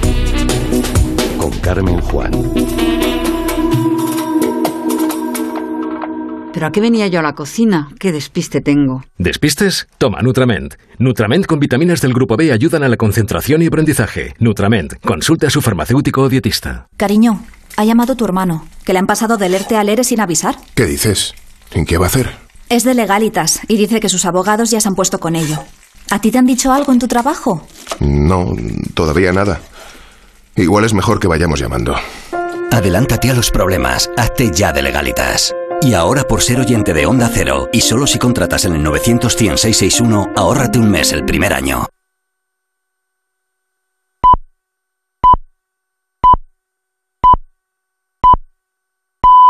Son las 6 de la tarde, las 5 en Canarias. Noticias en Onda Cero. Buenas tardes. Siguen las complicaciones en las carreteras en este primer día de la operación especial de tráfico con motivo del puente del Pilar, el primero prácticamente sin restricciones desde el inicio de la pandemia y en el que además se anuncia buen tiempo. Los principales problemas en las salidas de las grandes ciudades. Vamos a ver cómo están las cosas en estos momentos. Dirección General de Tráfico, buenas tardes. Buenas tardes en Madrid. Complicaciones en todas las salidas. Lo peor en la A1 en el Jarama, A42 de Getafe a Parla y la A6 desde Aravaca hasta Las Rozas. En Toledo, tráfico lento en la A5 en Casarrubios del Monte y Valmojado, dirección Badajoz y en Guadalajara, en la A2 en Trijueque hacia Barcelona. Precisamente en Barcelona, lo peor en la AP7 en San Cugat en ambos sentidos. Retenciones también en varios tramos de la A7, en Valencia, en Vétera, en ambas direcciones, en Alicante, en Orihuela hacia Murcia y precisamente en Murcia, en Espinardo también en ambos sentidos. El aeropuerto de la isla canaria de La Palma sigue cerrado por un periodo de tiempo indeterminado y además las cenizas podrían afectar esta misma tarde al aeropuerto Reina Sofía en el sur de Tenerife y a partir de esta noche las instalaciones del aeropuerto de La Gomera. Según han explicado esta tarde los técnicos, la superficie afectada por el volcán asciende ya a 471,8 hectáreas con puntos de anchura máxima que se mantienen en los 150 metros. Redacción de Onda Cero en Canarias, Óscar Martín. La fajana sigue creciendo, se extiende al norte y al sur y a una distancia de 150 metros desde la línea de costa. Además, y según los expertos, la columna de gases y humos alcanza los 3.500 metros, mientras que la sismicidad se mantiene a una profundidad de 10 a 15 kilómetros desde la línea de costa. María José Blanco es la directora del Instituto Geográfico Nacional en Canarias. Parte del incremento de la sismicidad en los dos últimos días y sobre todo el día de ayer, que ha sido muy notable el incremento de terremotos localizados y también de la magnitud. En cuanto a la señal de tremos, sigue teniendo unos valores medios bajos bastante estables y las deformaciones ahora mismo están estables. Las conexiones aéreas con la Isla Bonita continúan interrumpidas debido a la nube de cenizas. Respuesta de Bruselas al desafío de Polonia que considera que su constitución está por encima de las leyes europeas. Es una postura que ha rechazado de plano la Unión Europea, que recuerda que todas las sentencias del Tribuna- Tribunal de Justicia Europeo son vinculantes para las autoridades de los Estados miembros. Es una postura en la que insistía, aunque sin entrar en muchos detalles, Josep Borrell, representante de la política exterior europea. Solamente puedo decir una cosa.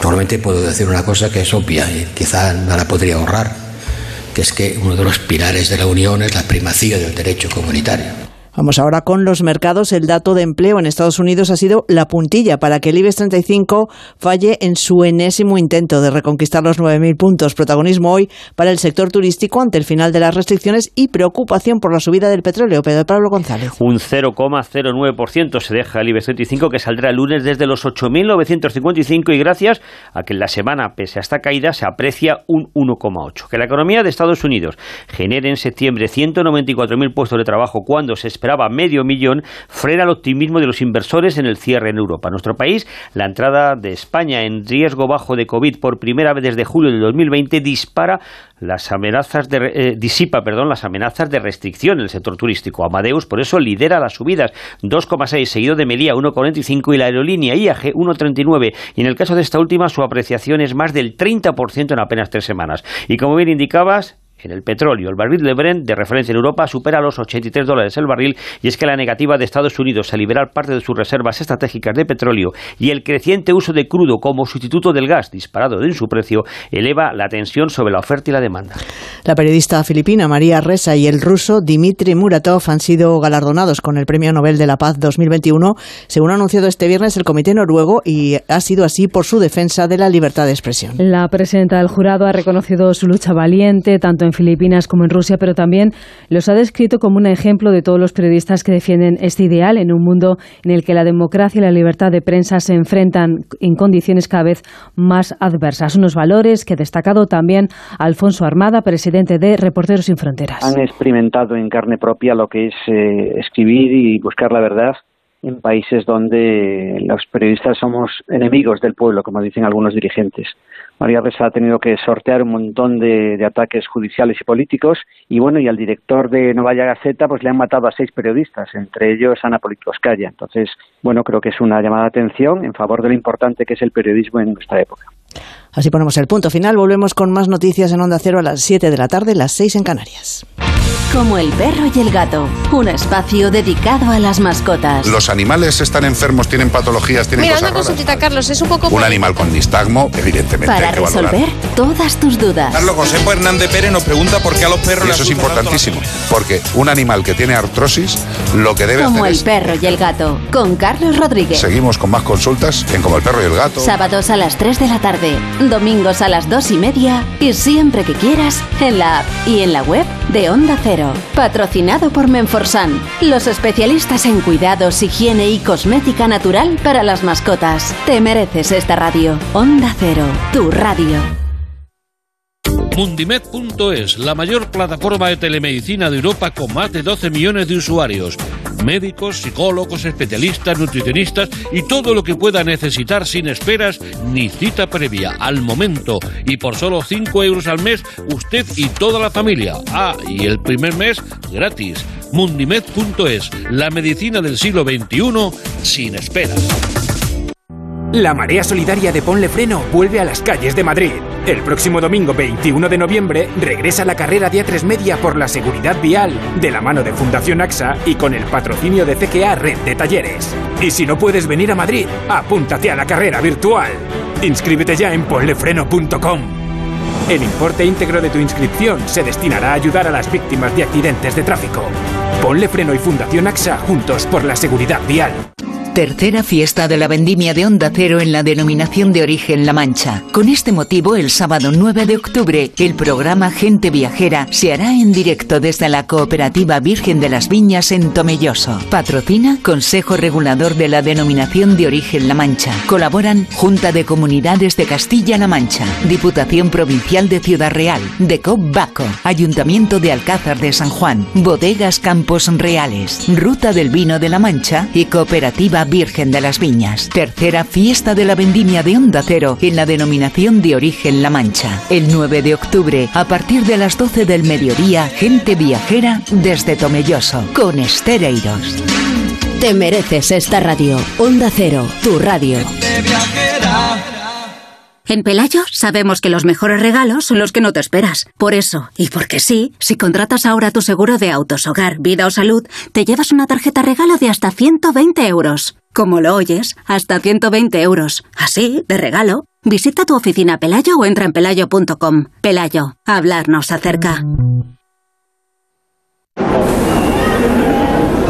Metro de Madrid te lleva de forma segura al trabajo, al gimnasio, al retiro. Un medio de transporte accesible y rápido que te acerca a los lugares y a las personas que más quieres. Ahora y siempre, utiliza el transporte público. Ahora y siempre, muévete en Metro. Metro de Madrid, Comunidad de Madrid. ¿Por qué renunciar a la reforma de tus sueños o a ese coche nuevo? ¿Aún no conoces Préstalo? En préstalo.com consiguen tu préstamo de forma sencilla, gratuita y sin compromiso ahora mismo. 100% online comparando entre las más de 20 entidades financieras con las que colaboran. Moneyman, Well, United Credit, con las mejores condiciones y respuesta inmediata. Asesórate y cumple con todos tus planes. No te líes. Préstalo.com. Muebles Los Pinos, pura madera. Renueva tus mesas y tus sillas. Mesas robustas, fijas o extensibles para comedor, cocina, trabajo, desde 4 hasta 14 personas. Muebles Los Pinos, pura madera. Especialistas en mesas y sillas robustas. Renueva tu mesa y tus sillas. ¿Y a dónde tengo que ir? A Európolis, Las Rozas, Muebles Los Pinos, Pura madera. Compramos tu Rolex de acero de los años 70 y 80. Especialistas en Rolex desde hace 30 años. Compramos tu Rolex de acero de los años 70 y 80. Pagamos el mejor precio. Compramos tu Rolex de acero de los años 70 y 80. 915346706. Plaza San Juan de la Cruz 9. 915346706. No lo olvides. Compramos tu Rolex de acero de los años 70 y 80. Vendido, vendido, vendido. Tengo la solución para vender tu casa y seguir viviendo en ella. Soy Eduardo Molet, 658 60 60 60. 658 60 60 60. Todas las puertas que imaginas en Bricolaje Moraleja. Tenemos los mejores precios porque somos fabricantes. Visita nuestra exposición Calle Timanfaya 4 Humanes, bricomoraleja.com. Solucionesconhipoteca.com. Préstamos desde 10.000 hasta 3 millones de euros. ¿Necesita liquidez? ¿Necesita dinero hasta la venta de su casa? ¿Necesita un préstamo para cancelar deudas o un embargo? Solucionesconhipoteca.com. 91 639 9407. Préstamos desde 10.000 hasta 3 millones de euros. Solucionesconhipoteca.com. Grupos Eneas. En la ganadería Organic producimos la mejor carne del mundo. Hacemos cría ecológica de las razas Angus y Wayu, 100% sostenible. Nuestra carne es deliciosa y saludable, extremadamente tierna y jugosa. Va del campo a tu casa, sin intermediarios, a un precio justo. Si pruebas Organic, solo comerás Organic. Nosotros te la llevamos gratis a tu casa. Haz tu pedido en el 910-2010, 910-2010 o carneorganic.com. Organic, la mejor carne del mundo. 98.0 Madrid.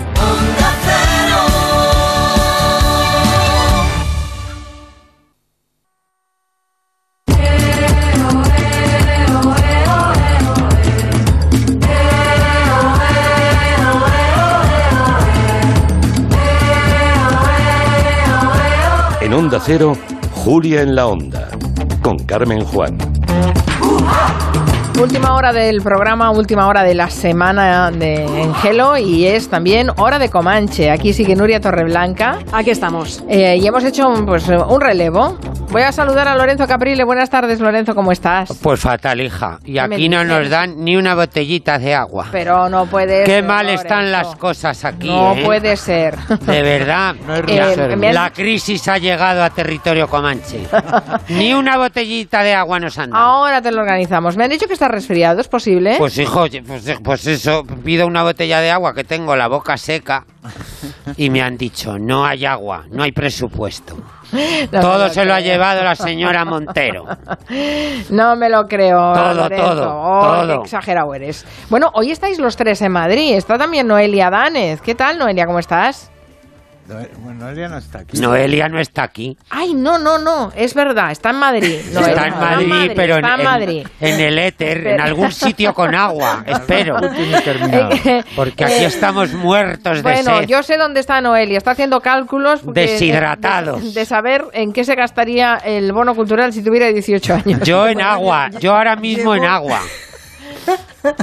Llevo unos días dándole vueltas. Yo estoy al lado de una fuente, Lorenzo. ¿Ves? Esto es todo lo que te puedo Eso. Noelia, dale rabia. A lo que- mejor el que agua, a lo mejor que el agua no es cultura, eh. Ojo, ten cuidado, Noelia. sí, no, bueno, el agua, no, Pues la fuente esta es una que fuente pública. Ah, es una bueno. fuente pública y el agua es de acceso libre. Ah, bueno, el pues bono, que- el bono es lo que estoy meditando en que me lo voy Que a se lo digan a los de Onda Cero, 18. que nos tienen racionados el agua. Antón Reixa está ahí también, Buenas ¿no? tardes, hoy estoy en Madrid. Estás en Madrid. No sé Ah, cuánto tiempo hace que saliste de Galicia y si Unas- tienes ya morriña. Unas horas, ya, me, ya tengo los cromosomas que me protestan. Sí, bueno. Estoy como un ¿Cada bachiller cuánto te que hace- protestan cuando hace una reválida. ¿Cuán- ¿Cuánto tardas en notar que te protestan los cromosomas porque Muy ya no poco, estás en en, Galicia? tre- en tres horas ya empiezan a. Madre de a Dios, no se te puede sacar de casa. se me puede sacar. Pedidas camas con ventanas al mar. Mejor que salga sola del ascenso. Hotel Dulce Hotel. Cerca para cenar. Sabina. Inventa un nombre falso y déjalo en recepción. Le he dicho al camarero que no suba champa.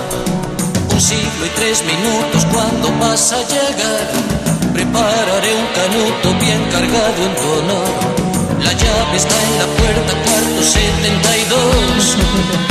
Como Antón Reixa y se iba a Madrid y estaba alojado en un hotel, ha pensado, mira, voy a hablar de hoteles. Y además, sabiendo que estaba Lorenzo Capri, dice, mejor que mejor todavía. es- la verdad es que eh, en cuanto tuve una remota idea de que iba a estar en el Comanche, pensé, es el primer eh, texto que preparé para el territorio Comanche para dedicárselo a Lorenzo. Muchas gracias. Con mi admiración y envidia, porque Muchas gracias. la, mi pareja rubia, la del ángel que comparte mis días, tiene esa adicción a los hoteles. Incluso confieso que hay fines de semana que en la propia ciudad en la que vivimos, ¿y ¿por qué no nos vamos a pasar la noche a un hotel? Y yo, te- yo tengo un deseo oculto que nunca me he atrevido a cumplir, que es el levantarme muy temprano, cualquier día del, del año, caminar por el centro de mi ciudad y entrar en el primer hotel de lujo que encuentre, ir directamente al comedor, eh, tomarme el buffet, ponerme hasta el culo de huevos revueltos y bacon, y cuando me pregunten, decir, no, soy el de la 205. Y yo, no, pues, pero nunca me he atrevido a hacer esa fantasía. Pero bueno,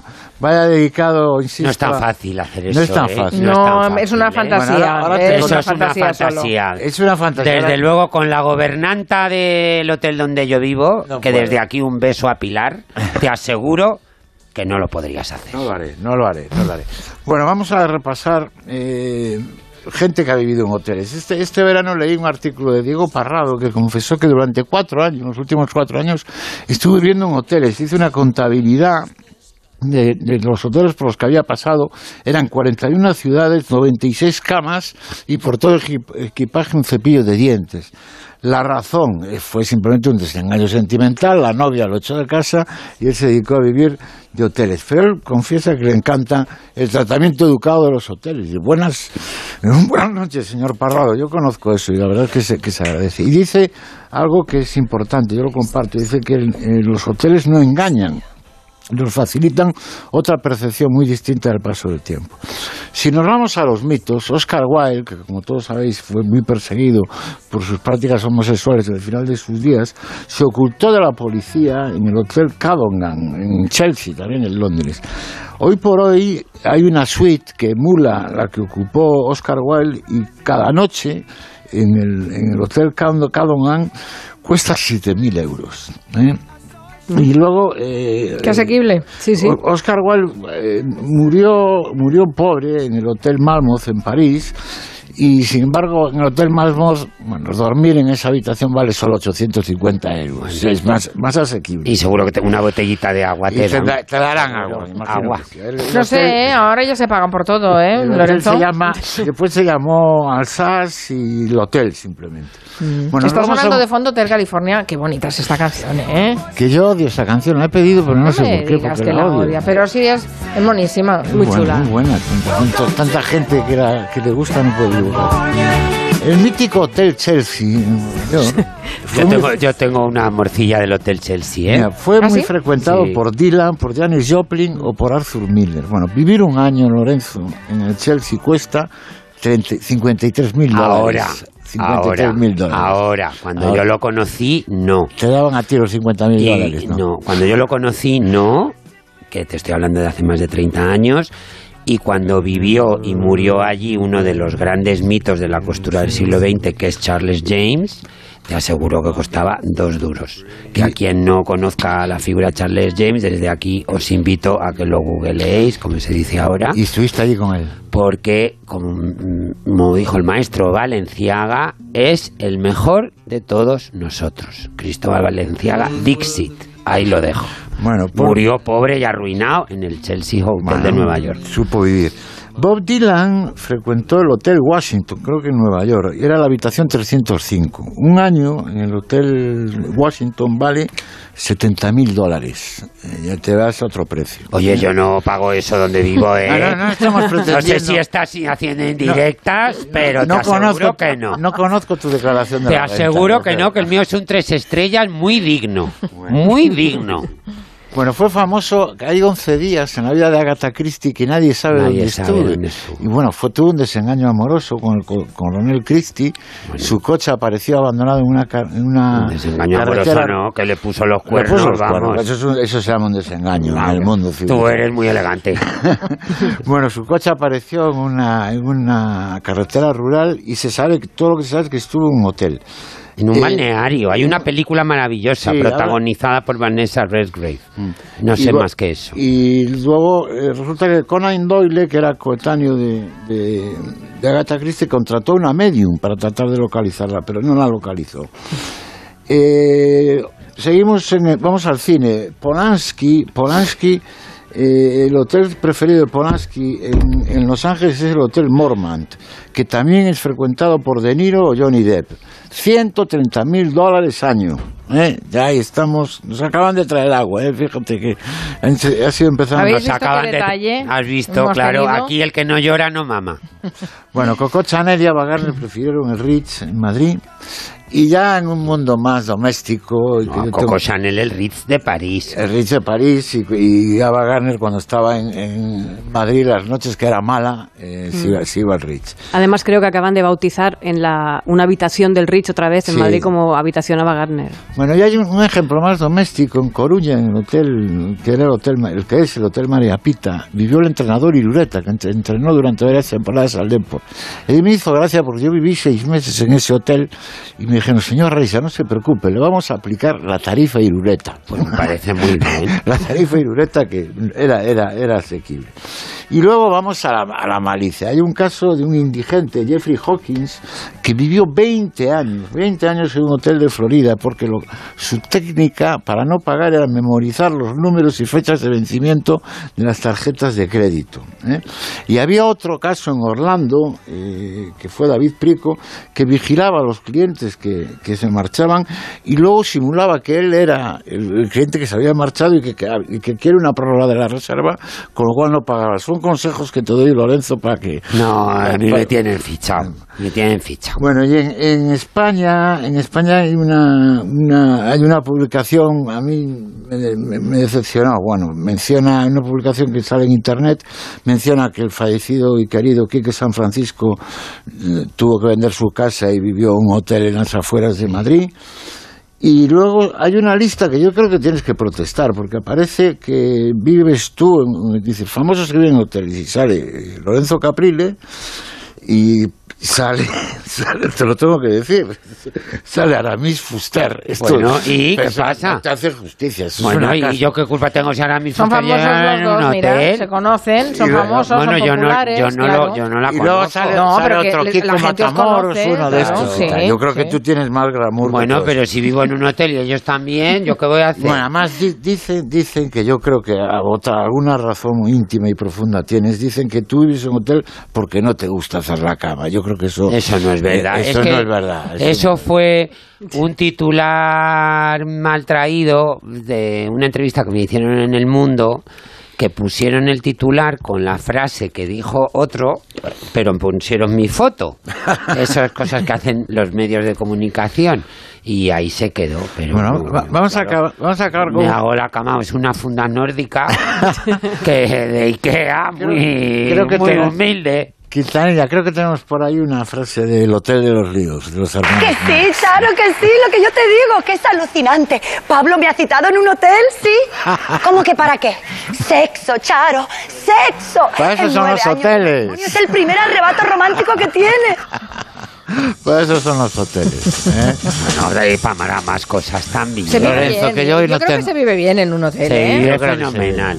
Sí, no, Lorenzo se me, me ha invitado, le he dicho que no tengo hotel y me ha dicho que, me- que tiene una doble, una habitación doble y que Sí, me vaya con él. Pero si la mía es chiquiti, chiquitinísima, mi habitación, si ha salido ya en Eres, el sitio. eres mi héroe. Muchas héroe. gracias. Y hay mucha gente que vive en, en pensiones más sencillas, es que, a ver, Ya, no hay todo un- es glamour, no todo hay un gran glamour, hay ¿eh? un gran personaje español que ya es muy mayor bueno creo que sigue viva no me quiero meter la pata que es Paquita Dors que tiene su firma de cosmética, una tienda preciosa en la calle Velázquez, que ya vive en el Hotel Ritz de Madrid, o vivía antes de la reforma tan Xavier. Cugat ha vivido, Y vivió muchos Cugat, años en claro. el Ritz. Ibas allí a entrevistarlo a su habitación en sí. el Ritz con los chihuahuas.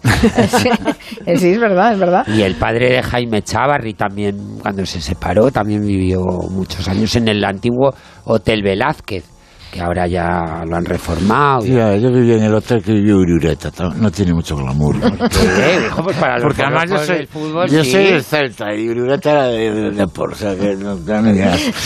Bueno, hay una cosa más maliciosa. En un hotel de Santiago me dijeron, de Santiago de Compostela, dijeron, señor Reisa, no se preocupe, le vamos a poner la tarifa conselleiro. ¿Qué, qué, ¿Para qué necesitarían los conselleiros del gobierno de la Junta que está en Santiago un hotel? Pues para sus- cosas. Claro, Bueno, sus la- pactos, si sus te lo dicen pactos. así, podrías eh, pensar que eh, a lo mejor es una tarifa más alta, porque sabes que un consejero No, te la más paga, barata, o más barata, de porque necesitas hacer un favor. bueno, hay mucha literatura sobre hoteles eh, y mm, ya saben que Lorenzo Capril es un loco de los libros. Seguro que te has leído algún libro interesante sobre sí, hoteles. pues eh, el que traigo hoy, que no voy a hacer ningún spoiler para que nuestros oyentes vayan y lo compren y se lo lean, que se llama Un caballero en Moscú.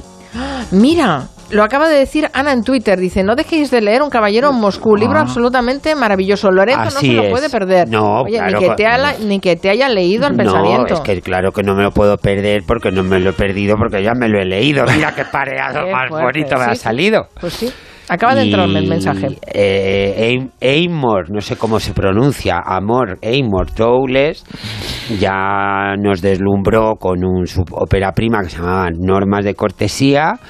Y en este libro, Un caballero en Moscú, que es una ficción novelada, real, en fin, hay parte de, de realidad muy, muy, muy novelada pues habla de este aristócrata Alexander Ilich Rostov, que por azares de la vida le conmutan la pena de muerte por estar recluido, entre comillas, en un gran hotel, el Hotel Metropol, durante tres décadas. Y bueno, pues es un retrato maravilloso, una crítica muy irónica y muy bien traída de esos primeros años de, de la revolución soviética, del primer comunismo, y en el fondo pues es un alegato a favor de la libertad mm, en contra de cualquier tipo de totalitarismo, que no hace falta tener libertad física, que con tu mente puedes Puedes ser ser, mucho más libre que de- vamos, no, perdonadme porque estoy muy atascado que no me encuentro nada bien. Pues no será por falta de Bebe- agua que pero que tengo aquí dos botellitas. Es vodka, eso es vodka. Ojalá. Bueno, pero no te preocupes. Un caballero Moscú. creo que ¿eh? me estáis entendiendo lo que quiero sí, decir. sí. apuntamos esa sugerencia. Yo me lo he caballero De la en Moscú, editorial de la editorial Salamandra. Salamandra. No sé si Noelia Danes tiene alguna historia que contarnos de hoteles. Seguro que tienes no, libros y eh, muchas cosas, ¿o no? No, estaba pensando. ¿Cómo no has venido a verme, Noelia?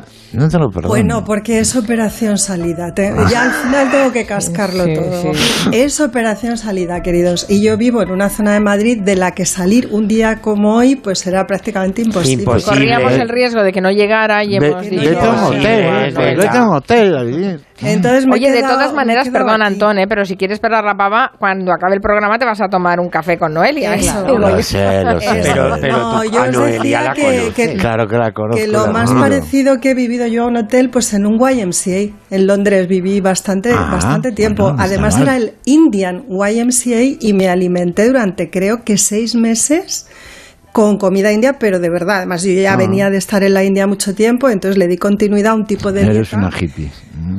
Eh, pues era, pues fíjate que ya no estaba yo en, en, edad ni tenía un momento vital como de eso, pero era cómodo y debía ser bastante económico. Y como yo tenía que sufragarlo con el dinero de mi beca doctoral, pues se conoce que en esa época me alcanzaba para eso y poco más. Y realmente era un hotel, claro, era el Indian YMCA, vivían muchísimos indios, sobre todo médicos y matemáticos, porque son los que, los que van a Reino Unido a estudiar, ¿no? Y los padres los pueden alojar en ese tipo de establecimientos.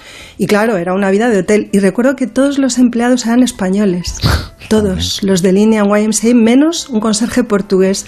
Todos estos recuerdos me han venido mientras contabais vuestras historias maravillosas. un microcosmos ese hotel, qué fantástico. Bueno, pues precisamente dentro de. Ahora vamos a hacer una pausa, pero después eh, Noelia Danez quiere compartir con nosotros la historia de Sofía Kovalevskaya la primera matemática profesional, investigadora rusa, bueno, una mujer interesantísima. En Onda Cero, Julia en la Onda, con Carmen Juan.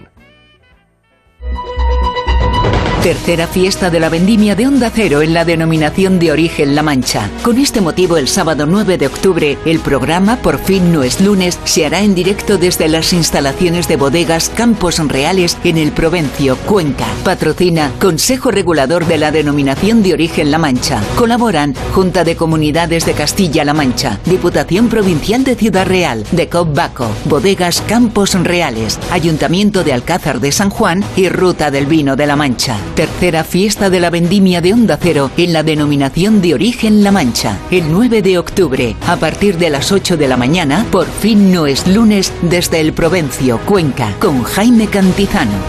Te mereces esta radio. Onda Cero. Tu radio. Adiós, muchas gracias. No me extraña que toda la gente a la que pregunté antes de instalarme la alarma me recomendara Securitas Direct. Se me ha olvidado desconectar la alarma y en segundos ya me estaban llamando. Da mucha tranquilidad saber que si pasa cualquier cosa siempre tienes a alguien para ayudarte. Confía en Securitas Direct, la compañía líder en alarmas que responde en segundos ante cualquier robo o emergencia. Securitas Direct, expertos en seguridad. Llámanos al 945 45 45 o calcula en securitasdirect.es. La marea solidaria de Ponle Freno vuelve a las calles de Madrid. El próximo domingo 21 de noviembre regresa la carrera Día 3 Media por la seguridad vial, de la mano de Fundación AXA y con el patrocinio de CKA Red de Talleres. Y si no puedes venir a Madrid, apúntate a la carrera virtual. Inscríbete ya en ponlefreno.com.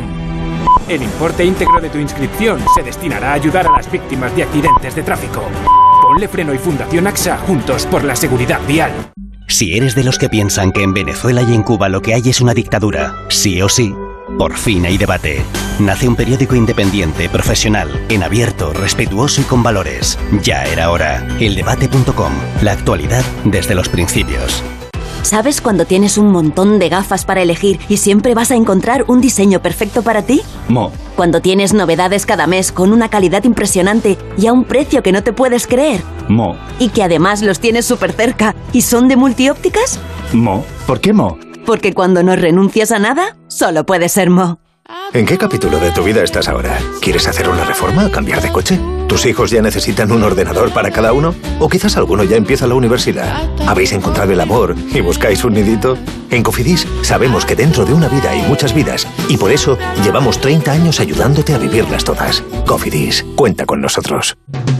En Hipercor y el supermercado El Corte Inglés siempre tienes ofertas increíbles. Como el mejor plátano de Canarias por solo 1,99 euros el kilo. Y ahora además tienes un 50% de descuento en la segunda unidad en muchísimos productos. En Hipercor y el supermercado El Corte Inglés. En tienda web o app. Precios válidos en Península y Baleares.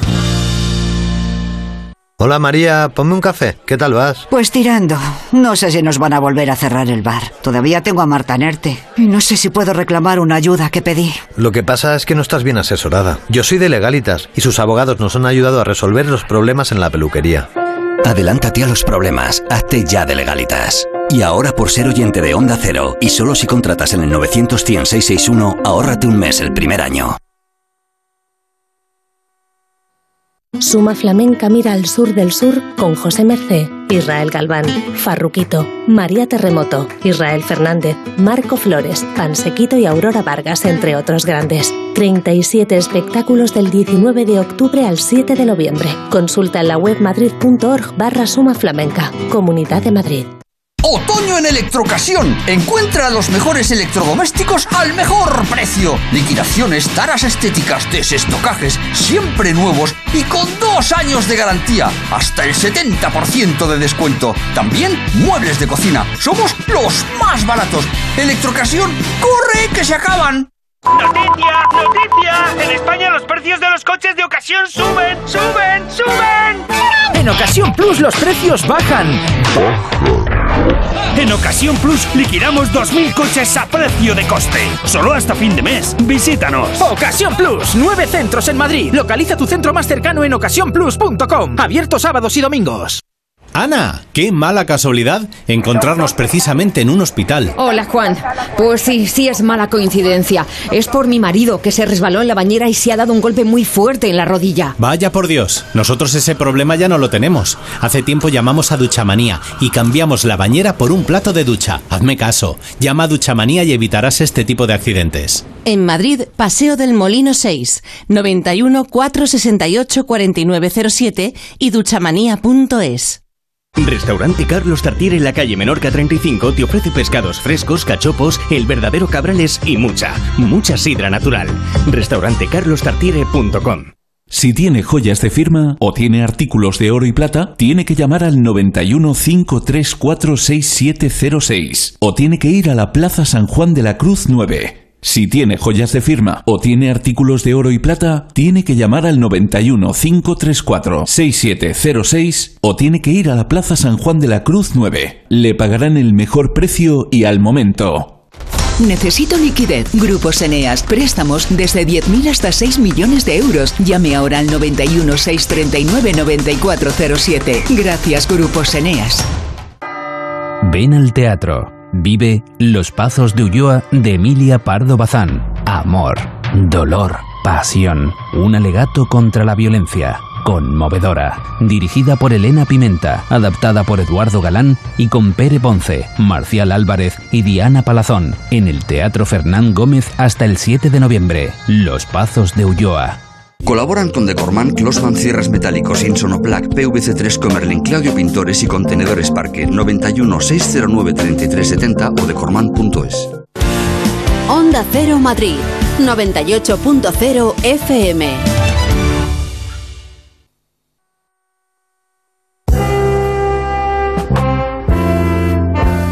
En Onda Cero, Julia en la Onda, con Carmen Juan. ¿Te gusta esta música, Noelia, para hablar? Me súper encanta. De esta matemática que nos has traído hoy al Comanche. Sí, sí, me encanta. Pero antes os voy a contar muy rápido algo que he recordado del Indian YMCA. Porque es que me ha venido un recuerdo increíble que había sepultado completamente en el olvido, que es que me trataban muy mal porque yo me había declarado agnóstica. Te preguntaban, ¿no? Cuando llegas, ¿cuál es tu religión?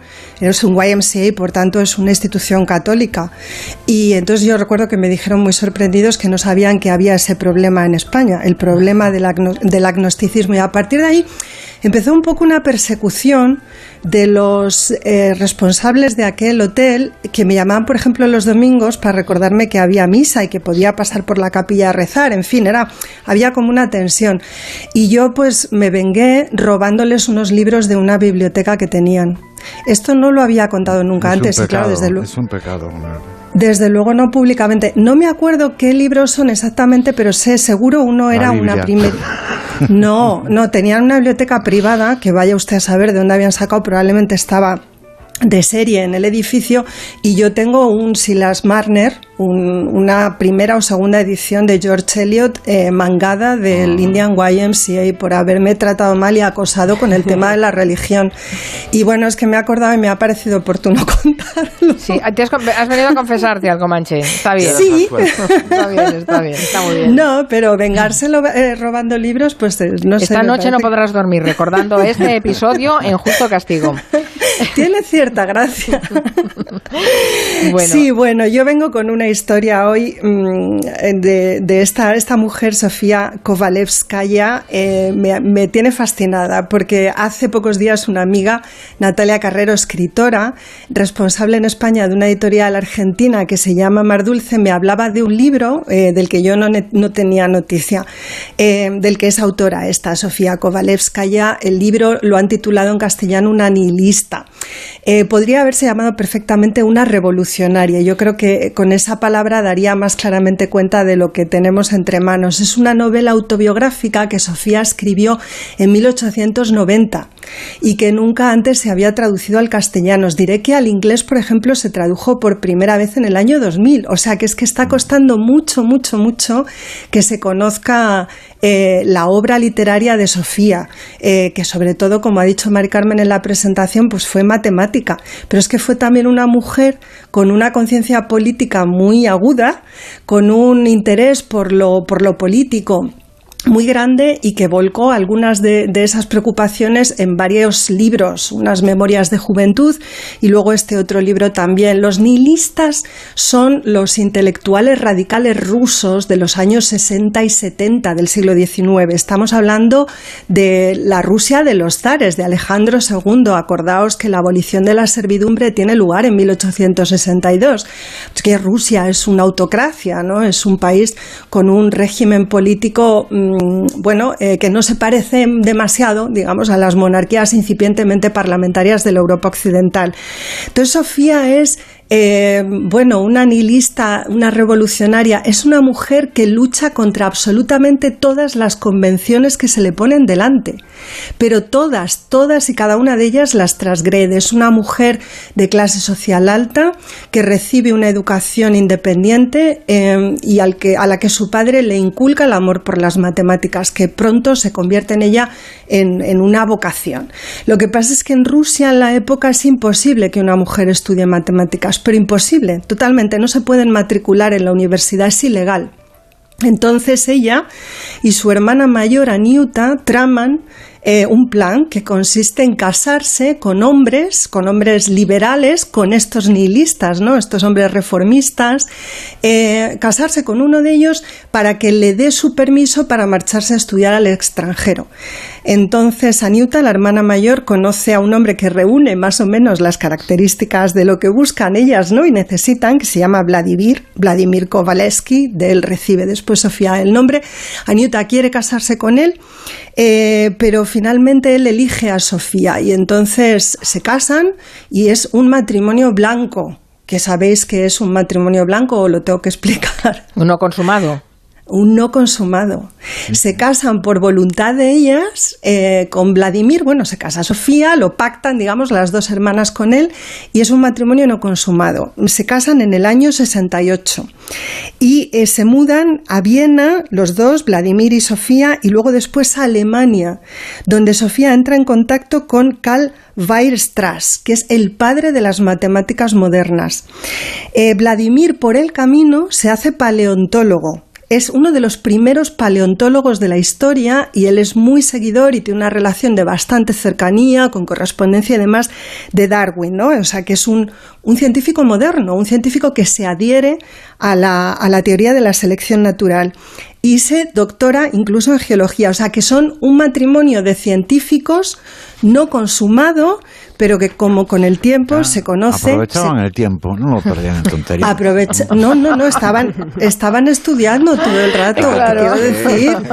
estaban estudiando. Aparcaban otras pulsiones, la, la, única pulsión, la intelectual, la sexual no. A cualquier claro. cosa llaman Oye, Noelia, ¿cómo, cómo, cómo, se llama este, este libro que dices que ha publicado eh, Mar Dulce? Mar Dulce, se Mar llama Una nihilista. Una nihilista, pero, sí. Es que claro, me parece pero una que, historia fascinante. Sí. Alucinante. Es una novela autobiográfica, no cuenta exactamente la vida de Sofía, eh, inventa una protagonista imaginaria que se llama Vera, pero Vera, digamos, tiene una pulsión vital eh, muy parecida a la de Sofía. Bueno, os diré que el matrimonio blanco se torna hacia el gris y finalmente hacia el negro, porque claro, supongo que el roce hace el cariño y el estar, ta estar también fuera de, de Rusia es lo que tiene, efectivamente. O sea, ellos tienen como unas tensiones y una serie, bueno, pues de cosas.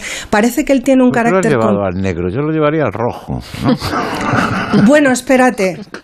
Espérate, ahora vas a saber por qué lo he llevado al negro. Bueno, ellos tienen, parece ser que finalmente ah, brota, digamos, algún tipo de amor, eh, más allá de la amistad y del compañerismo, a- aparece algo que, que recuerda al amor, entonces tienen una relación a partir de ese momento eh, bonita, pero también muy complicada, porque a ellos les tensa mucho sus respectivas trayectorias. Claro, cada uno tiene, quiere hacer unas cosas, ¿no? Y a todo esto no tienen pasta, no tienen dinero. Son dos científicos que no tienen financiación para desarrollar sus carreras. Y Sofía no puede volver a Rusia porque en Rusia nadie la va a contratar. Ojo que en Europa tampoco es que las cosas le vayan a ella muy bien, pero por lo menos no, no, no, no hay una ilegalidad, digamos, no incurrirían en una legalidad caso de que una institución le ofrece una plaza, le ofreciera una plaza. Entonces, bueno, ellos intentan, vuelven a Rusia, intentan a través de una serie de negocios inmobiliarios conseguir la financiación que necesitan para poder seguir trabajando de manera independiente y fracasan en los negocios. Vladimir se angustia profundamente y de aquella que, que Sofía se vuelve a Europa y él se suicida, por eso digo negro, porque la cosa se complica mucho a partir de ese momento, pero solo relativamente, porque lo cierto es que desde entonces... em, en la comunidad, eh, digamos, de matemáticos en la que se ha desenvuelto profesionalmente Sofía, se, se percibe como una obligación darle un empleo, porque se ha convertido en viuda. Y a esa altura ya tienen una niña, una niña que se queda, por, por cierto, en Rusia, Fufu la llaman. De manera que le dan una plaza en la Universidad de Gotinga, en Suecia. Es la primera mujer en la historia que tiene una cátedra universitaria. Es impresionante. Una O sea, historia tan apasionante. Increíble. Y además ya digo, es contra todas y cada una de las convenciones. No me dejan estudiar matemáticas, estudio. Elijo al hombre con el que me caso y además lo hago, digamos, es un matrimonio instrumental. Eh, y después eh, me esfuerzo, digamos, por tener una carrera contra la adversidad y dejando de lado el asunto sentimental y amoroso, porque es cierto que el suicidio de Vladimir podría haberla hundido en la miseria. De hecho, ella pasa unas semanas terribles donde se sume en una depresión muy profunda y muy oscura. Pero decide seguir adelante y son las matemáticas. Las matemáticas en la vida de esta mujer son luz y sobre todo una cosa que me ha fascinado es que son las matemáticas son política. Porque ser matemática es tener una postura política frente al mundo, porque es algo que no le dejan hacer. Entonces, eh, ir contra lo que, contra el mandato es, es político. Entonces, es de verdad un personaje maravilloso. Y yo, bueno, quería contar su historia para recomendar una nihilista que puede parecer un libro escrito por un hombre, si no es porque el personaje es femenino y porque sobre todo su autora es una mujer, pero también para eh, recomendar un relato eh, largo de Alice Munro que se llama Demasiada felicidad y que cuenta la historia de Sofía Kovalevskaya. Eh, os diré que ella muere muy joven, eh, con 41 años, eh, por causa de una neumonía. Entonces es una trayectoria la suya truncada, pero cuando muere con 41 años ya ha ingresado en la, en la academia, perdón, ya le han dado un premio en la, en la Academia de las Ciencias de Francia y tiene ya toda clase de reconocimientos. O sea que, en fin, un personaje, como digo, personaje alucinante. que tiene o sea, todos los ingredientes y es, eh, es apasionante y además es una mujer, una matemática, en un momento en el que estamos insistiendo tanto ¿no? en que las mujeres eh, se dediquen a carreras científicas, pues mira, y tienen referentes, que es una de las cosas que dicen las niñas que les faltan, referentes, pues mira, este es uno. Eh, vamos a poner algo de música en el Comanche. Vamos a contarles una historia que no sé si maldita meroteca eh, titularía como spoiler acabó mal. Seguramente. Ahí estáis escuchando el canto del loco. Bueno, pues esta semana tuvimos ahí una noticia que, que inquietó bastante, a los, inquietó, bueno, para bien, a los fans del canto del loco, porque Dani Martín, el cantante del canto del loco, exacto, publicó un anuncio, un vídeo en el que se insinuaba que el grupo volvía, ¿no? 12 años después de disolverse. Y claro, todos los fans del canto del loco enloquecieron, estaban esperando la gran noticia que al final, pues bueno, se aclara y es no, no vuelve el canto del loco, sino que vuelve Dani con unas canciones en las que repasa y revisa esas canciones del canto del loco, pero en solitario. Con lo cual, la banda no vuelve. Pero esto nos ha hecho pensar en esas bandas que, que esperamos que regresan, que no vuelven nunca, que si se juntan, que si no. Y al final es que nunca hay que perder la esperanza. Pensad que después de 40 años los que sí han vuelto son los ABBA.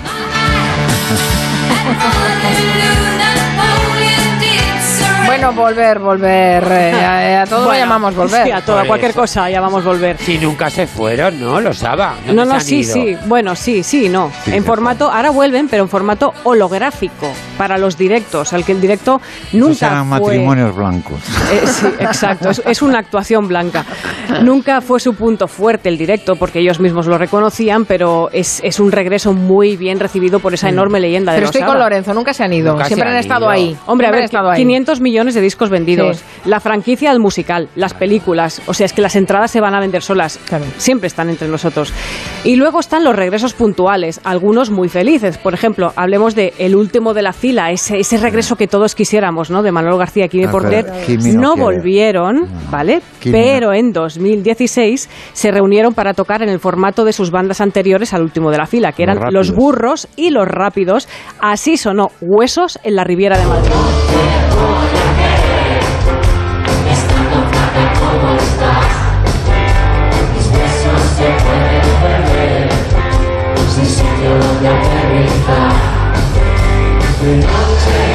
Los echo mucho de menos al último de la fila. Sí. Sí. Me gustaría que volvieran, sí. Sí, sí, bueno, he dicho que están cantando ellos, realmente cantan, además de todo el público de la Riviera que Sí. estaba cantando la canción enloquecida y se notó ahí un... Mira, mira, el estribillo.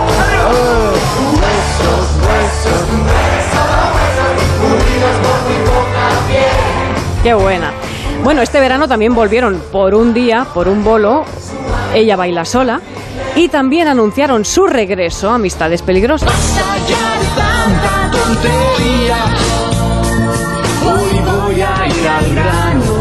Te voy a meter. ¿Quién lo iba a decir? Pero regresan de verdad, o sea, Sí, bueno, es que se reencontraron ellos después de Cristina del Valle y, y Alberto Comesaña, después del confinamiento.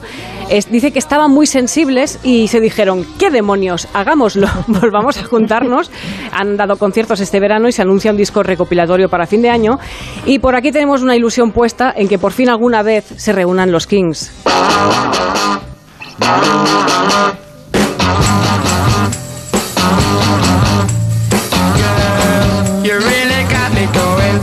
Me so I don't Me temo que quedará en indicativo, ¿eh? Bueno, parecía que... No, no digas eso, por favor. en 2019, Ray Davis y Dave Davis anunciaron que se metían en el estudio a grabar nuevas Sí. canciones, pero claro, luego vino la pandemia, ellos tienen una edad, tampoco seamos inocentes, y no sabemos si al final se va a recuperar esa idea. Oye, Nuria, de- decirte que de Manolo García siempre sabemos muchas cosas, pero Kimi Portet sí hace unos magníficos discos en catalán. Fantástico. Sí, bueno, sí, tan- sí, sí, sí. sí. Claro, es que tanto uno como el otro, tanto Manolo como Kimi, tienen carreras por separado maravillosas. y además se llevan muy bien, son muy Sí, amigos. sí, sí, tienen una, buena- gente. Sí, sí, sí, sí. Y bueno, lo que sí que quisiéramos también ver, no sé, creo yo que los Gallagher se animen a volver, pero estaría muy bien que los Oasis volvieran, ¿no? son unos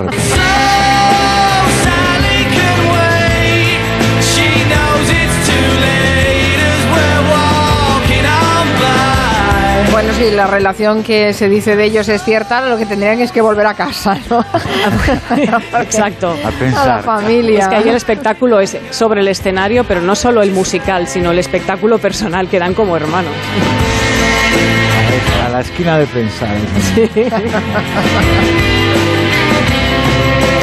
Bueno, mientras pensáis a qué banda reagruparíais, si es que reagruparíais alguna, eh, vámonos a de, de- de museos con eh, Lorenzo Caprile, porque eh, nos ha hablado de, nos quiere hablar de una exposición en el Museo del Traje, Extra Moda se titula, y es la historia del nacimiento de la prensa de moda en España. Pues ya lo, Tiene has, ya, lo has, pinta. ya lo has dicho todo. Tiene tú. buena pinta Tiene esto, muy ¿eh? buena pinta. Yo no sé cuándo empieza la- el periodismo de moda en España, Pues no tengo ni idea.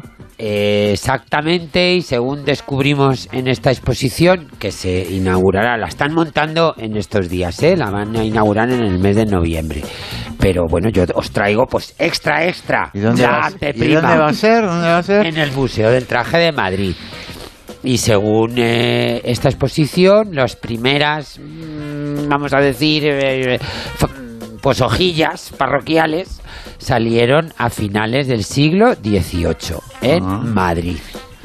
Y a partir de ahí, bueno, pues ya el siglo XIX fue, digamos, el boom con mm, contabilizadas más de casi mil títulos a lo largo del siglo que eran revistas que a veces duraban meses y semanas, pues con nombres pues como El Eco de la Moda o La Mujer Galante, La Moda Ilustrada, La Educanda.